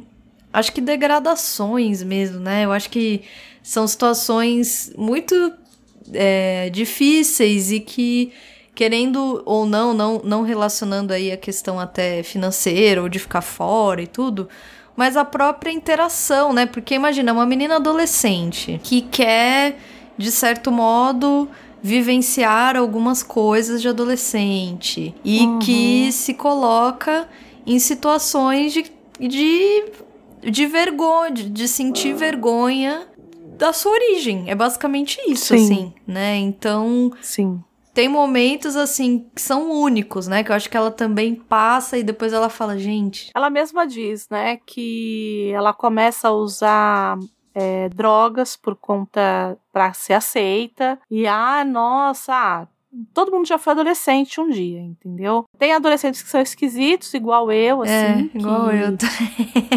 mas tem adolescentes, duas esquisitas, é, é, mas éramos esquisitas, ah, né? Sim. Assim, inclusive somos, bem. né? Somos e tá tudo bem. Sim. É, mas é claro que tem aquele viés do preciso ser aceito. Ah, sim. E imagina no caso dela, Exato. que estava sozinha, é não tinha pai, não tinha mãe, não tinha ninguém. Ela tinha que ter afeto de alguém. Existe uma busca por afeto, porque querendo ou não, você não tem ninguém perto de você. É todo mundo estranho, é uma língua estranha. Não, e, e seria difícil pra gente adulto. É isso que, às vezes eu fico pensando Sim. isso. Você fala, gente, imagina você mudar de país e você tá sozinho e, e você não ter ninguém e não ter uma referência e não ter, né? E, e, ali não só tem isso, mas acho que tem a questão cultural mesmo, né? Sim. Assim, que, que querendo ou não, ali deve ser até meio violento, né? Assim, tô uhum. aqui devaneando, porque não é isso que ela coloca, mas eu acho que é, eu acho que, de certo modo, tem uma espécie de imposição cultural, de. de é, até de fenótipo, né? Ela, ela, ela é uma mulher nitidamente árabe, né? É, uhum. Então, é, eu acho muito triste essa parte, assim, né? Eu acho, na verdade, tudo é muito complicado, mas é, eu acho que ela traz à tona questões que é, é, é, difícil, porque são questões mistas, né? Por isso que, é, que, uhum. por isso que é bonito, porque tem o aspecto dela ser criança e ser criança, né? De tipo, a criança é criativa, a criança sonha, a criança mistura a, a realidade com a imaginação dela. Aí daqui a pouco ela é adolescente, aí ela é uma adolescente, só que ela é uma adolescente é, sei lá, praticamente refugiada, né? E sozinha. Uhum. Mas ela ainda assim é adolescente, então ela ainda assim tem questões de adolescente, ela quer ser aceita, ela.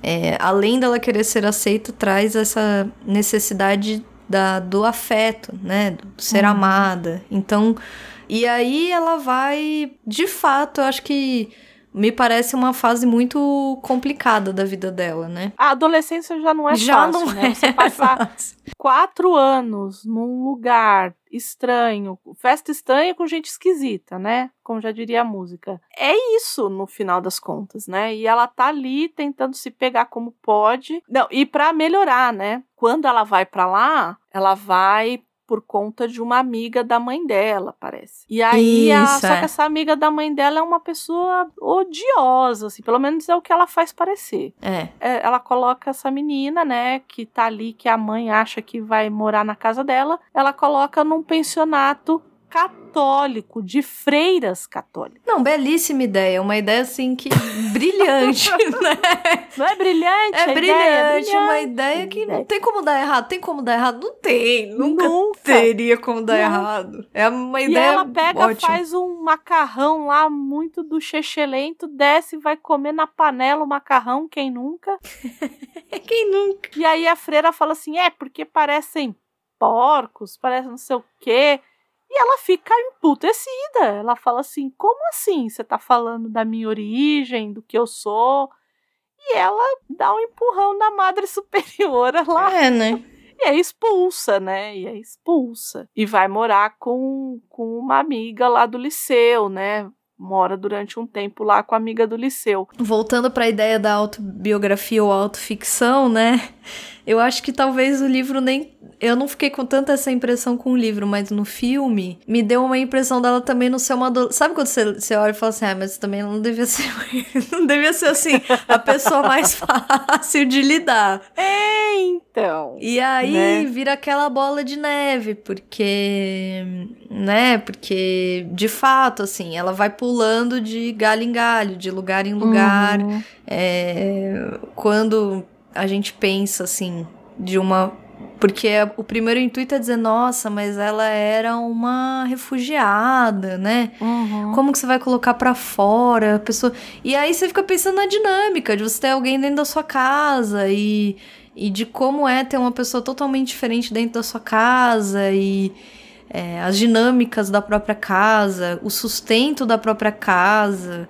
Enfim, é uma série de, de é muito difícil, né? Assim, são, são situações que é, vão se agravando à medida que ela vai, que os anos passam e que aparentemente é, eu, nem, eu nem posso, assim, julgar muito, né? Mas ela tem aí umas questões amorosas difíceis. Com ah, eu vou julgar sim. Então, não, eu, eu, eu o que eu quero julgar dizer... porque a mulher, a mulher, a mulher podia ter levado uma bomba na cabeça, não. A mulher, ela podia ter morrido com a bomba. E não. Gente, gente, fazia lá os alarmes de bomba, todo mundo saía correndo. Uhum. Não.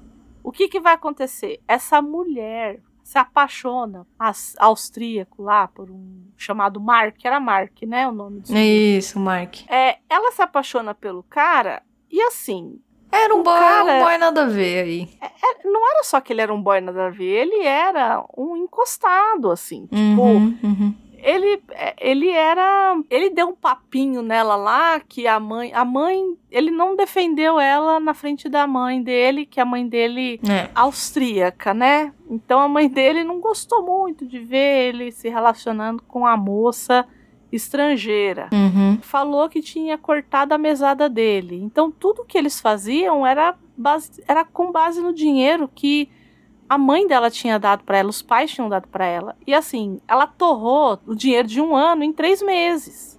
Nossa, né? É, então. E aí ela, o cara pega, ela, ela vai fazer aniversário.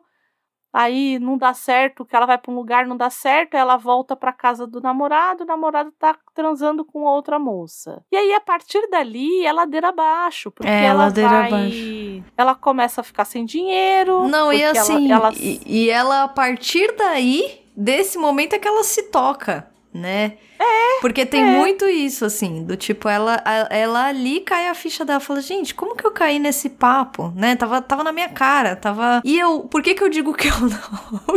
onde que então, eu vou dizer? Nesse sentido. Onde que eu vou dizer sentido, que eu não. Eu entendo. É, então, porque, porque o que que. Quando a pessoa tá apaixonada, tá, é, fica trouxa. Não, e não é isso, né? ela é jovem. Tipo, eu acho que para mim o problema aí é a juventude. Porque que nem no filme tem um não, momento. Não, não é a juventude, não. É porque a pessoa apaixonada fica trouxa. Ah, né? não, fica, óbvio. É fica, mas eu fica. acho, mas eu acho que depois que a gente vive algumas coisinhas assim na vida, mesmo que a gente se apaixone, é, a gente fala, né, falando assim de, de lugar, aquelas lugar de fala. Eu acho que a gente É, porque eu acho que a gente que nem tem um momento do filme é, eu não lembro agora se tem no livro também, eu acho que tem. Que ela decide se separar e que ela vai contar pra avó que ela vai sim, se divorciar. Sim. E ela chega e ela chora e ela se descabela e ela diz: Meu Deus, eu vou acabar, eu vou terminar o casamento. Ela diz como se fosse assim, com putz, né? A pior coisa do universo, né? Como assim? Vou morrer junto. Vou morrer junto. E a avó, tipo, ah, era isso que você tinha pra me contar. e eu falo, gente. A avó dela é muito. É demais. É demais, é demais. Porque é, é isso, demais. sabe? Assim, tipo, amiga, pare, sabe? Ponha isso no lugar que merece. É óbvio que a gente sofre, é óbvio que a gente chora, né? Mas eu acho que. Te... Por isso que eu quero dizer que eu entendo ela nesse lugar. Eu não entendo, né? Mas assim. É, não, não passei por isso, mas eu quero dizer que eu entendo no sentido de que, é, né, sei lá, aquilo ali para ela é, então, mas para você ver como ela é. O Mark é esse primeiro namorado dela, que dá todo esse rolo, que ela vai morar na rua, uhum. ela tem problema de pneumonia e que ela acaba, acaba voltando, voltando pra, pra Irã. Só que assim, esse daí já é o marido que você tá falando. Isso, já, já, é, é depois. Mais lá pro final. É, que já então, é depois você vê que a pessoa age do mesmo jeito. É. Amiga, sim, simplesmente pare. Sim. É, mas é isso né? mesmo. É despre... Nossa, é tipo, desprepara total. E, e assim, ela casa muito jovem. Ela casa com 21. 21 anos. É, ela é. casa jovem. E aí agora, assim, olhando pra trás, eu falo, gente, 21 anos, né? Que loucura, né? Porque eu não posso falar nada. Eu também não. Você sabe que eu também não. aqui, eu não aqui, por isso que eu tô falando, por isso que eu acho que eu entendo ela. Porque eu acho que tem uma um que é normal, sabe? Quem que tem culpa, gente? É isso, né? Nós somos jovens. É, o que eu. O que eu então, né? A, a, o meu único senão aí é porque, por exemplo, é essa coisa dela. Da proporção, né? Na, na, da... A proporção uhum. lá em uhum. Viena. Uhum. Dela ter ficado. É, dela ter ficado tão. Minha filha. É que assim, é que tem gente que quer sofrer e quer sofrer mesmo, né? É, tem. Eu quero sofrer em cima de uma cama king size. Esse negócio de ficar dormindo em banco, na praça, em é. bonde mas nunca, jamais. A primeira coisa que eu ia fazer era passar a mão no telefone e falar assim: então, posso voltar agora? Isso, eu ia fazer eu isso também. E assim, eu sou a pessoa que eu busco ajuda. É, de pessoas, você sabe disso, de pessoas uhum. que eu considero. E de, uhum. em geral são minha família, tipo minha mãe, né? Que são pessoas que assim é, vão me dizer alguma coisa que eu sei que é pro meu bem e só pro meu bem. E que traz, tipo, essa coisa da avó dela, entendeu? Que a pessoa vai dizer, meu, sabe, você quase viu sua família morrer, sai dessa. Você tá louca, né? Você acha que o é. problema é esse? E às vezes o que a pessoa precisa é isso, um safanão mesmo, do tipo, oh, isso, acorda, é sabe? Olha, olha onde você tá colocando essa perspectiva, tipo, de onde você tirou que esse é o maior problema da sua vida, sabe? É. É, e às vezes é isso, é falta de referência, a pessoa não tem referência ali, ela tá em outro país, e aí é, é, o, é o que você falou, né? Tem a tendência pro drama da coisa da sofrência, do tipo, não, eu vou ficar morando na rua, eu não vou é, comer então, nada. Nunca. Eu nunca. também Primeiro, não. porque eu sou a pessoa mais medrosa do mundo. Eu nunca eu dormiria na rua. É, eu também. E segundo, que eu sou a pessoa que mais gosta de conforto no mundo. Então, assim, essa história de, ah, eu vou viajar e vou acampar, só se eu pegar e montar a porra da barraca em cima de uma cama king size, entendeu? É, eu também gosto muito é do confortinho. Eu gosto muito do conforto. Gosto... E, e eu não sei, eu acho que Ai, é difícil, né? Porque a gente acaba fazendo julgamento mesmo em cima dela. Não, eu, não tô julgando. Ah, eu faço. Eu não tô julgando. Eu faço. Não no né? sentido ruim. Mas... Não no sentido ruim, mas digo, um julgamento. No julgamento, né? Não sei nem se a palavra é essa, assim, mas um pouco disso que você falou, assim, da tendência ao o drama. drama eu acho que a tendência é essa, ao drama. Tanto que quando ela volta pra Teherã, ela passa por uma fase, e isso eu entendo, eu acho que. É, não deve ser fácil mesmo, né? Que você volta e volta meio perdida, e você volta como uma referência sim, da família, sim. e você volta sem saber o que fazer e pensando que você e fracassou é miseravelmente. Como é que ela chama? Chimamanda fala é... muito, né? No Americaná. É. Que é aquele lugar do não lugar, né? É. Porque ela já não pertence mais àquele lugar. E nem ao Mas ela outro. também não pertence ao outro lugar que ela foi. Exato né? Eu acho que tem bastante disso também. É, e, e tem, eu acho que é o, o drama por si só de você ser artista, né? Porque querendo ou não, ela é artista, né? É, e assim, você ser artista num país. Você ser artista num país mais ou menos estável, com uma família mais ou menos estável, numa situação financeira mais ou menos adequada, já é muito difícil hum. de você pensar num caminho, de você ser apoiada nesse caminho. Então imagina, porque depois o que acontece é que ela volta e ela vai fazer, ela faz faculdade de, é, de artes plásticas, né? Na, na faculdade de belas artes, de educação, é, de comunicação visual, na verdade. Ela faz comunicação visual e ainda faz mestrado, né? Na faculdade de belas artes de Teherã. Só que assim, não é, não é de bate pronto, né? Ela volta, ela entra nessa crise que é uma espécie de. É, de depressão mesmo, né? Ela fica muito. Isso, eu acho que é uma depressão. Mesmo. Ela fica muito abalada e, e é muito compreensível, né? Mas.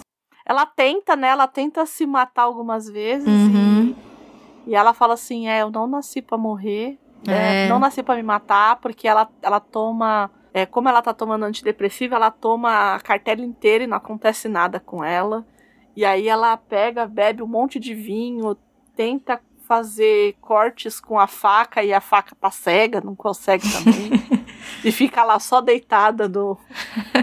eu gosto muito banheira. do humor dela, gente. Eu gosto muito do humor dela. Mesmo com toda essa coisa. Eu, eu não tô rindo, imagina, gente, do caos da, da questão, né? Mas é, eu acho. Não, não, é porque a forma como ela apresenta isso, é uma exatamente. forma bem humorada. É, é por é. isso que a gente tá rindo, né? É, não é? é, imagina, não, pelo amor de Deus. É. São situações, não, inclusive, ela... seríssimas, né? Mas, Seríssimos, é... Mas o que ela tá. O que ela, a forma como ela aborda que ela fala assim: ah, eu tentei me, me matar, mas a de faca. Mil formas. Se matar com a, fa, uma faca de mesa, um negócio assim. E aí fiquei lá deitada na banheira, né? tipo, esperando o fogo passar, né? Porque foi isso que Sim. ela bebeu e foi isso no final.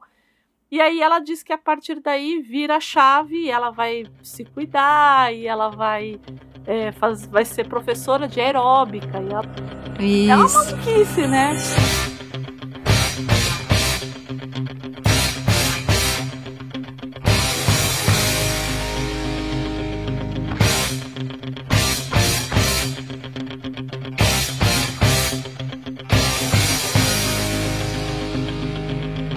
Ela dá aula de francês e é professora de aeróbica. Uhum. E aí ela encontra o, o, o, futuro marido, né? Isso. Que Numa também dessas festas. É. É, que também é outro, né? E eu acho que é aqui que tem, assim, que a gente percebe o quanto essa avó era o, o, fiel da balança ali na vida dela. Exato, exato. Porque ela começa a namorar com esse sujeito, só que assim, você não pode andar de com batom. Isso. Você não pode beijar a pessoa na rua. Você não pode beijar. Você não pode andar junto com a pessoa na rua se não for casado, uhum. né? Se te, e se for, ah, é o meu namorado, ah, mas é, se for namorado vai, vai preso e é tipo um, é tipo uma prisão de bons costumes que eles tinham lá. Ela tá esperando esse namorado chegar e de repente ela vê a polícia.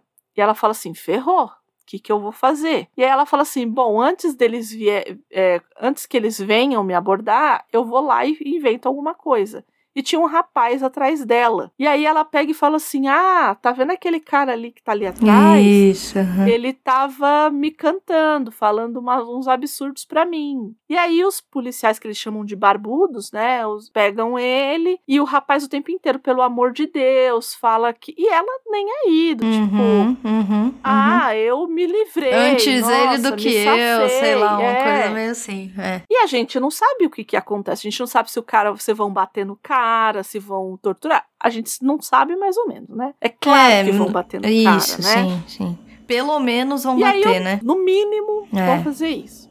E aí o namorado dela chega, e aí você tá achando que o namorado dela vai dar um esporro nela, porque ela fez isso. Hum, nada. E aí o namorado fala, nossa, que ótimo, sentido de é, preservação e não sei o quê aquilo foi me deixando tão brava. É. E eu falei, gente, mas ninguém vai colocar essa mulher no lugar dela. E quem que coloca, né? E aí a avó, ela pega e fala pra avó rindo, porque ela tá rindo. Uhum. E ela pega e fala como se fosse uma piada. E a avó dela fala assim: Como assim? Ela, mas você não achou engraçado? Ela, o que graça que tem nisso? É. Você não tem vergonha? Tipo, a... Ela diz uma coisa assim, né? E a partir daí a avó dela corta, não fala mais com ela. É. E aquilo para ela é a morte, porque ela tem um, uma, uma admiração emocional né? e admiração grande né? pela avó. Uhum. Claro que isso depois se dissolve lá na frente, mas é pra gente entender quem de fato dava esses, esses freios morais. E, e para mim é impensável, porque assim, da mesma forma, e é o que a gente que a gente estava falando mais cedo sobre descolamento, a gente não tá falando na gravação, gente, mas bom, a gente começa a gravar sete e meia, mas não vai, a gravação não começa sete e meia nunca, A gente né? marca sete e meia, não sei pra quê, porque na verdade... Não sei pra quê, não sei pra É. Eu sei, é pra fofocar. É pra fofocar, basicamente. pra isso. E aí, o que que, é, o que que a gente tava falando de pessoas que descolam da realidade. E aqui eu acho que tem um pouco disso. Uhum. Porque ela sabia o que, que ia acontecer com o sujeito. É. Só para se livrar da coisa, né? Então exato, não faça, exato. né? É, tipo, ela pode tudo, faz, né? Por ela, ela pode tudo, assim, né? E... Ou se você fizer, você banca. Não, e sabe né? o que eu fico pensando? Por que então que ela conta, né? É muito interessante isso, porque ela basicamente, ela, não sei, assim, né? Não que ela devesse se esconder, não tô dizendo isso, mas é interessante o fato de que ela expõe tudo isso, né? Então, é, a avó dela e ela tem uma série de. A avó diz. E é quase uma profetisa da vida dela, assim, porque a avó Uhum. coloca alguns pontos que naquele contexto ali talvez não façam muito sentido, mas que em algum momento da vida dela vão bater no ponto, sei lá, mais fraco dela. Como nesse momento, Uhum. por exemplo, né? E ali tudo que a avó carrega faz muito sentido, né? E, e ela expõe. Ela expõe isso. Ela coloca isso. Eu vi isso. Eu nem conheço uma Jane Satrap. Eu sei que ela, enfim, tem tem ou tinha ou passou por essa imaturidade ou falta Uhum. de sabedoria, né? Ela se expõe. Eu acho isso muito. hum, Não sei, assim. Eu, eu fico pensando um pouco é, nisso, sabe? Não sei o que pensar sobre isso, mas é algo que me parece interessante, porque ela traz, ela mostra, né? Então, assim, tá aí, sabe? Você pode. Ela escolheu contar isso. Ela escolheu né? contar isso, que porque você você pode dizer. olhar e falar. É, exatamente. Porque você pode olhar e falar, nossa, hein? Essa Marjane Satrap, meu Deus, ela. Mas tá lá, tá dito. A avó de fato para de falar com ela. A avó é, inclusive, super enfática, né, na crítica. E com Uhum. razão, inclusive, né? Com muita razão. Com muita razão. Porque Eu, eu fiquei muito brava. Não, eu fiquei é. muito. cê- na hora que eu li aquilo, e eu relendo, né? É, eu peguei e falei, gente. E é algo que é Como? impensável, né? Exato, assim. Você fala, Sim. gente, como que passa? Porque passa pela cabeça dela de jogar a culpa no outro. É muito louco isso. né? Então, impensável mais ou menos, porque tem um povo que é assim. Tipo, eu conheci tem, gente mas- que ia pra que ia para manifestação Hum. e era filho de militar. E aí quando o pau começava a comer, falava assim: Você vai me bater? Eu sou filho de fulano de tal. É, então. Entendeu onde eu quero chegar? Então, então. É, ai, sei lá, Andréia. Eu. Sei lá. Eu acho muito estranho. Eu sei que tem. Eu sei que existe, mas ao mesmo tempo. É, eu acho que é aquele tipo de pessoa que não, não banca. Uhum. Tem sempre alguém que vai bancar por ele. É. É, então, acho que assim, é ah, isso. eu passei batom, é, eu posso ser pega, então ou você não faz, que seria o meu caso, Uhum. que eu sou, como eu já Ou disse, você antes, eu sou uma faz pessoa banca, né? extremamente medrosa, ou eu banco. Eu vou lá e vou, vou colocar esse batom, e se vierem falar alguma coisa, que me levem, Uhum, uhum. né? Agora, você fazer uma coisa dessa, aí, aí para mim é muito complexo. E foi o que você falou. Por que colocar isso, né? Por que escolher contar isso? Talvez para dar essa, essa, essa ênfase ainda maior, que ela já tem muita, mas essa ênfase ainda maior em quem de fato regulava essa, essa criança, adolescente aí, que era essa avó. Sim. Porque os pais, ao meu ver, eles eram extremamente permissivos. Ah, sim, sim. Mas muito, né? Possivelmente ela ia levar, ela ia levar uma bronca da mãe. Eu, eu não vejo a mãe concordando com isso. É, e a mãe, mostrou é isso mãe. que eu ia falar, e a mãe também dá, pega ela em alguns momentos, porque quando ela era criança, ela também faz umas coisas assim muito impensáveis, né, em alguns momentos, Isso, assim. isso. Ela tem umas brincadeiras que, que não, é, que não, é isso, não, não conhecem limites, assim, né, ela reproduz coisas muito negativas, assim, coisa Uhum. criança, né, e a mãe é bem... A mãe fica bem brava em alguns momentos também, assim, né? É, mas não, não sei, assim. é, ela é uma figura muito. Sei lá que palavra usar, assim. é Particular, né? particular, porque. E ela é, assim. Quem, quem tiver curiosidade, procure aí no, no YouTube. Tem uma série de entrevistas, falas dela. E, e você, de fato, assim, parece que você tá vendo a moça do quadrinho. É uma coisa impressionante. Você assiste e fala: Ah, tá. Então essa é ela, sabe? É, é muito peculiar, assim, é muito única mesmo, assim, né? Essa, essa figura irreverente, vai, talvez, vai, Uhum. né? Na vida adulta, que já foi amassadinha um pouquinho pela vida, né? Então ela tem esse lado meio um pouquinho assim, irreverente. Ah, eu sou irreverente. Coisa de artista, gente, coisa de artista. É Mas- tanto que é, a- a- o quadrinho acaba, né, contando essa autobiografia acaba quando ela se separa desse marido Uhum. que cursa com ela a, uni- a universidade e tal. Uhum. Eles acabam, eles terminam ali o casamento de três anos e ela vira e fala assim: Olha, tô indo pra Paris. Quem me viu mentiu. e termina aí, É. né? Termina nesse, nesse momento a história dela pra gente. Ah, Eu acho que até de forma abrupta, eu achei Eu também. né, que termina, termina ali e pronto, né? Eu acho que quanto à leitura, né, acho que tudo isso que a gente colocou aqui, acho que vale muito a pena. É, para quem não tá acostumado, tá acostumado só com quadrinho de heróis, é, vai ver uma diferença muito grande, porque ela lembra muito, ela tem momentos que lembram muito essa coisa do quadrinho europeu, até a estética dele, né? A gente falou um pouco das autobiografias de quadrinho, e eu acho que a gente não citou. A gente tem aqui a Persepolis, mas, por exemplo, a gente tem Maus, e ele Ah, sim. Fazer uma fábula de Maus, na verdade, né? Ele coloca animais ali Isso. no lugar de seres humanos, né? Que é uma sacada interessante, né? É uma sacada excelente, É, eu acho. Pra dizer o mínimo, É. assim. Interessante. Então tem isso, mas a gente acaba Persépolis ali quando ela vai pra Paris, né? E aí depois que ela foi pra Paris, aí a vida dela des- deslanchou também, né? Sim. É, então, eu, é, eu não sei, assim, né? Como eu, eu acabei assistindo alguns vídeos dela, eu fico muito com a impressão que ela ainda é aquela do quadrinho, sabe? É muito engraçado, assim. Porque, por exemplo, ah, ela tem umas falas em que ela diz que ela gosta do quadrinho porque é. Não sei, eu acho um pouco ambíguo, assim, né? Então, por exemplo, ela diz assim Hum. que ela acha que a arte tem que, tem que ter algo de democrática, né? Que ela é sempre vista como elitista e de acesso excepcional. E ela acha que o quadrinho é muito democrático. Então, hum. ela ela se coloca muito nesse lugar da. uma espécie de militância, né, mesmo, assim. Porque, assim, foram falas muito. É, foram exatamente assim. Aleatórias. É não, é, não foi tipo, ah, eu acho. Ela, ela meio que colocou isso, assim, ah, eu. É, eu, eu acho que, que quadrinho. Aí ela coloca que ela acha que, por exemplo, fazer animação. Porque aí perguntaram para ela, ah, e, e você pensou quando propuseram o filme, você chegou a pensar em fazer um.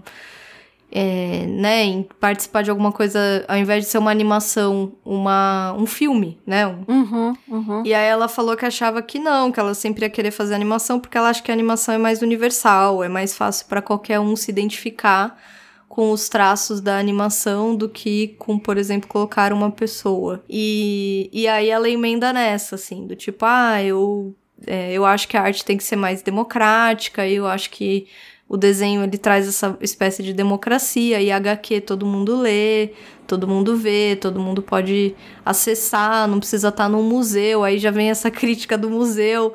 E assim, hum. é, é, eu não sei, é o que eu falei, eu não sei o que. Eu acho sempre que depende. Por exemplo, você já leu Bone? Não. Do Jeff Smith? Não.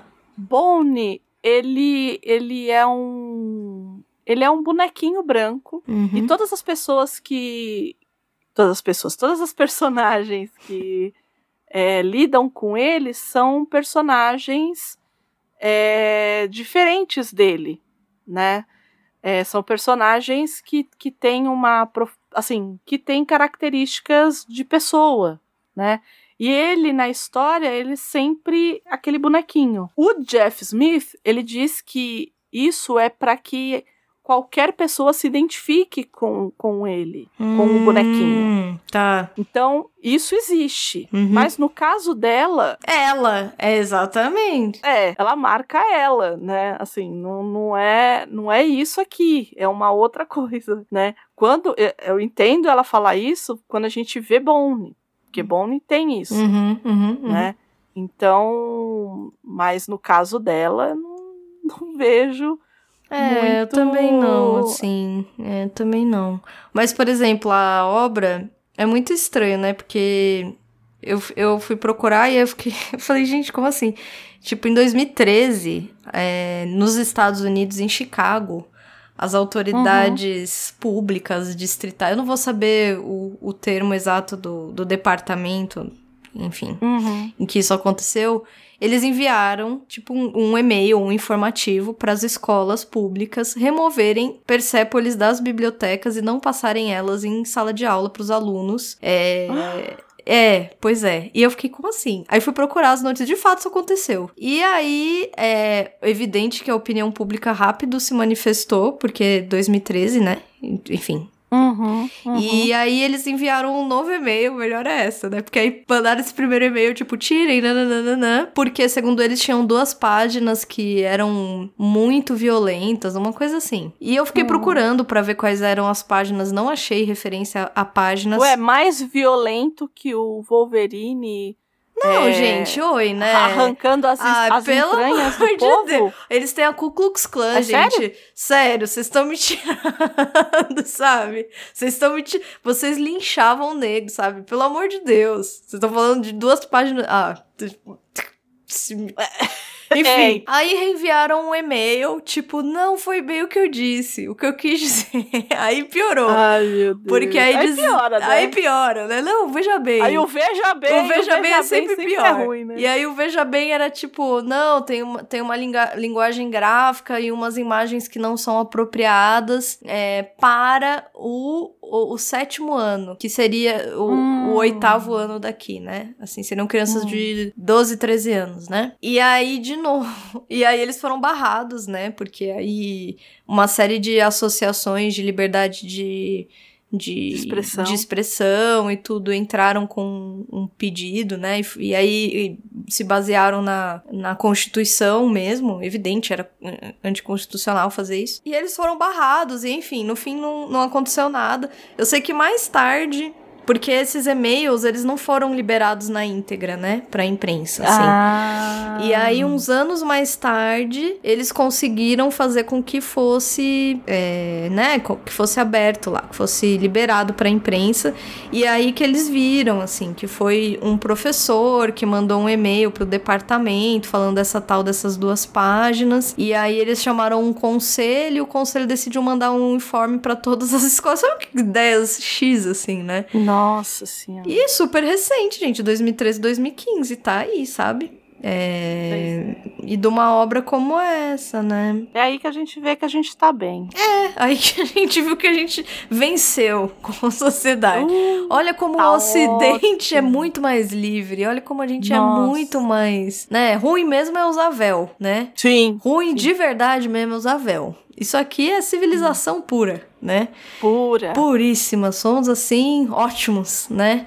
Então é, é, é curioso, porque eu não, eu não vejo por que uma obra como essa deveria ser controversa, sinceramente, né? Mas enfim. É, eu também não, não é. vejo, não. Né? E aí a gente falou, né, da adaptação que foi feita lá em 2007, que a gente até falou em off, eu acabei falando que, assim, a adaptação é boa, gente, a animação não é ruim. Tanto que ganhou um monte de, não sei se ganhou, mas foi, teve um monte de prêmio aí que concorreu né? Um monte de prêmio. Uhum, uhum. Mas eu vou ser muito honesta. Se você não leu o quadrinho, eu acho que muitas lacunas ficam ali abertas. Uhum, uhum. Não é? Eu não sei se você teve essa impressão. Eu tive. Mas é a impressão que eu tive quando eu vi o, a animação. E eu já tinha lido o quadrinho. É, então, eu vou te dizer que assim.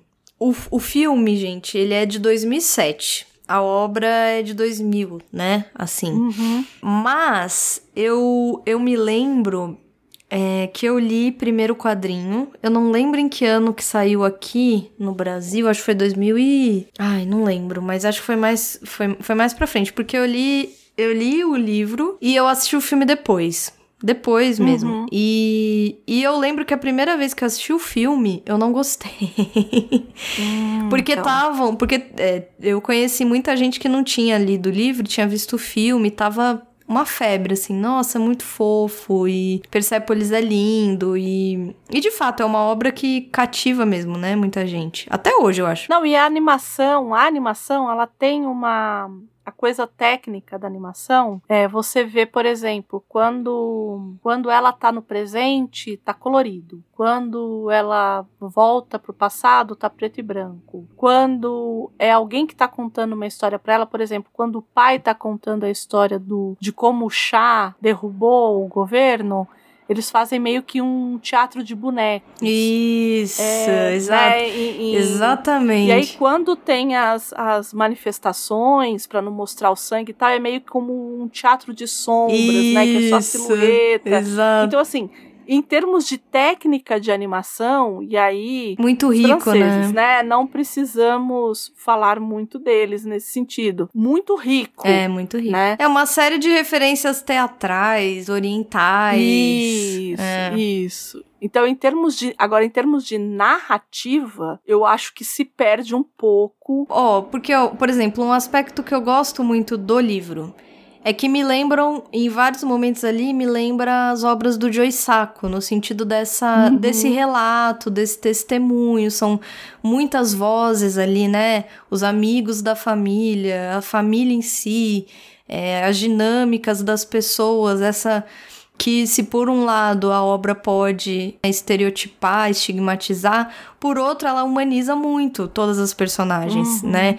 E isso eu gosto muito do livro. O filme talvez para tentar cortar e tentar focar numa outra linha, eu não sei, enfim, qual foi a o que que se pensou ali, a escolha, né? a escolha, ali, né? mas eu acho que fizeram cortes em lugares que eu não faria e condensaram é. histórias é. que eu acho que eu não condensaria. Eu acho que eu é, condensaria outras partes em detrimento. Por exemplo, eu achei um foco muito grande na vida pessoal dela. Uhum. E não que não tenha, porque de fato, só que aqui o livro, as duas, as duas histórias caminham em paralelo o tempo todo. Sim. Então sim. o tempo todo você vê sim a, a, Mar, a Marjane criança. Mas você também vê a Marjane que está no Irã. Ah, e você vê uhum. ela adolescente, mas você vê ela adolescente, você vê essa menina iraniana adolescente fora do país. Então, assim, são histórias que estão em paralelo. No, no filme, me dá a impressão de que acaba virando um drama pessoal só. Uhum, às vezes, isso. sabe? Tipo, ele descola um pouquinho da da realidade social, assim, a, a, a, realidade social vira um pano de fundo, muito de fundo em alguns momentos, assim, perto da, eu acho que perto da profundidade que o livro dá para essa questão, Sim. sabe? Sim. Então... É, mas aí é, o, é a problemática eterna da adaptação. É, né? é são escolhas. É isso que, por muita... isso que eu tô pensando. Por isso que eu falei, eu falei, eu não sei qual foi a escolha, porque isso é escolha. Isso é uma, uma hora você é. senta e fala: não, eu vou cortar isso aqui e isso vai virar aquilo. E aqui eu vou trocar por, pelo aquele outro e. Então são escolhas, né? Então. Eu só acho que não, quando você vai lá e faz o bordado. Você, você é. tá emendando meio troncho, sabe? E aí a, a narrativa ela fica meio capenga, assim. Foi, foi a impressão que eu tive. Né, dessa, dessa coxa de retalhos que eles quiseram fazer aí, é, desses recortes, que ficou meio capenga ali. Para mim, não. Se você não leu a obra, é. muita coisa você vai perder. Talvez se você só assistir ao filme, isso não fique tão latente. Ah, Mas não, quando é, você lê e depois você assiste, aí você fala, hum. É porque falta agora. mesmo. É, exatamente. Falta. Porque falta mesmo. Falta. Assim, falta. E tem momentos que dão pulos que. Não é que ficam totalmente é. desconexos, mas isso. perde assim, você fala, ué, como que isso encaixou naquilo? Aquilo, sabe? De repente a gente é tá isso. em outro aspecto e você fala, calma, né? Mas é, é, é, interessante, assim, a quantidade de atores importantes que fizeram as, a, as vozes das personagens. Eu fiquei assim, uhum. conforme eu procuro, eu falei, gente. Uau! Gente, é, fiquei assim, muito. Por exemplo, na versão original, que é em francês, a Catherine Deneuve faz a. Sim. Faz a mãe da Marjane. Eu também. Eu e a filha, né? A Mastroianni uhum. faz a própria filha. Então são mãe e filha fazendo, uhum. né? A, a mãe e a filha, né? É, uhum. Enfim. No, na versão em inglês tem o Champagne, por exemplo, fazendo pai. Tem o Iggy Pop fazendo tio. Né? E tem a Dina Rowlands, que eu amo essa mulher, gente. Começo, meu, eu amo a Dina Rowlands. Enfim, gosto muito dela mesmo. E ela faz a avó da Marjane. Então, assim, são pessoas. Falei, nossa, gente. Comecei a procurar, falei, gente, todo mundo fazendo essas, essas vozes, que lindo, né? É, mas foi um filme é, bem celebrado, assim. Ele estreou em Cannes, ele ganhou o prêmio do júri de Cannes, né? Ele foi ele tentou é, ser indicado para a categoria de melhor filme estrangeiro do Oscar, mas ele acabou concorrendo com animação, como animação, né? Como categoria de, uhum. de filme de animação. Ele acabou perdendo para Ratatouille. Por que será? Por que será? Por que será? é, mas é um filme bem é, e é muito conhecido, assim. Tem, é, até hoje conheço muita gente que gosta da, da obra, gosta do filme, né?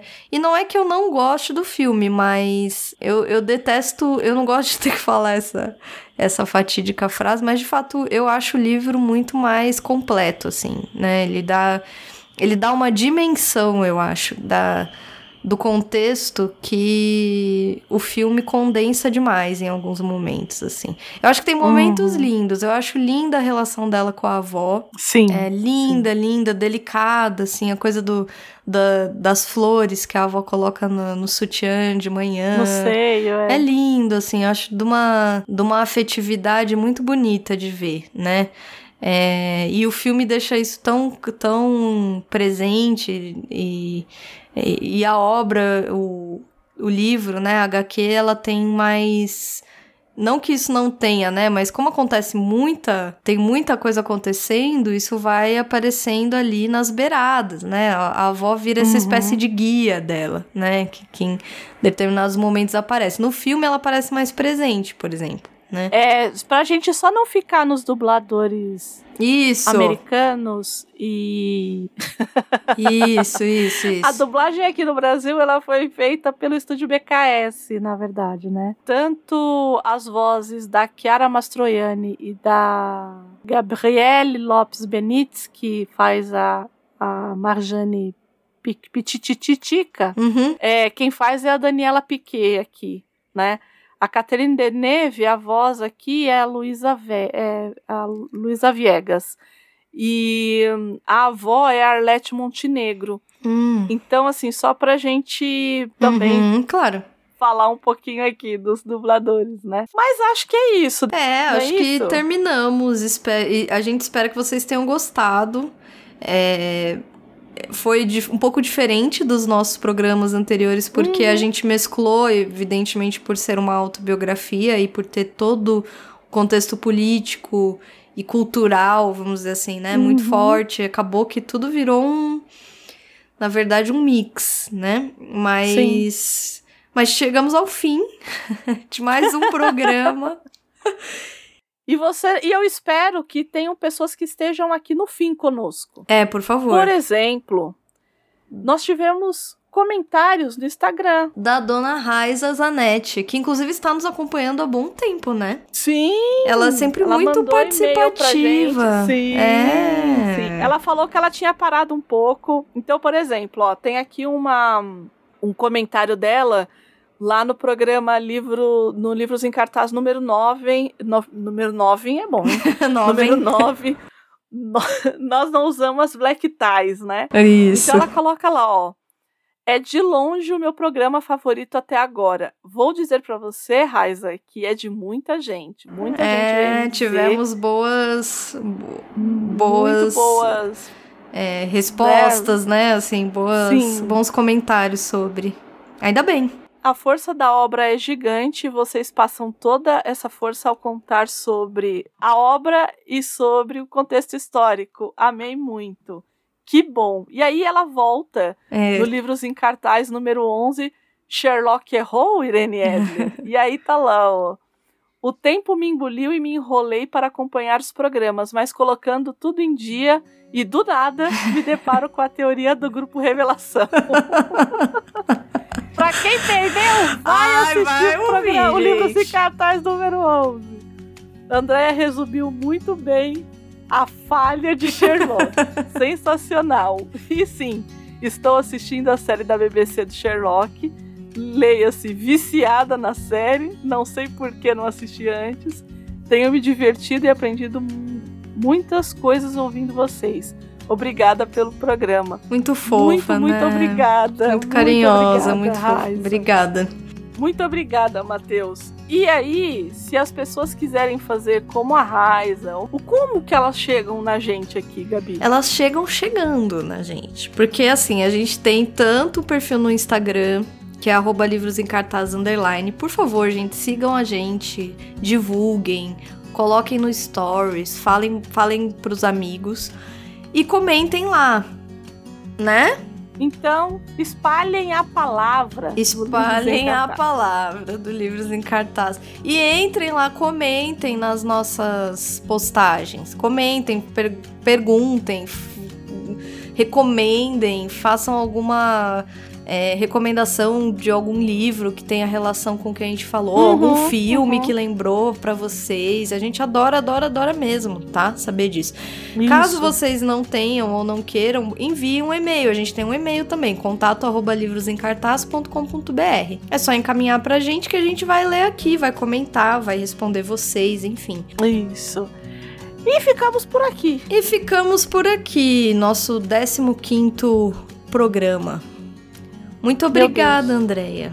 Está me aguentando há 15 programas. a trancos e barrancos. Trancos estamos e estamos caminhando. Caminhando, caminhando. E cantando. E cantando. E seguindo a canção. E seguindo a canção. Muito obrigada, gente. É isso, gente. gente. Um beijo para todo mundo. Fiquem bem. E, e até. até o próximo episódio. Até. Tchau, tchau.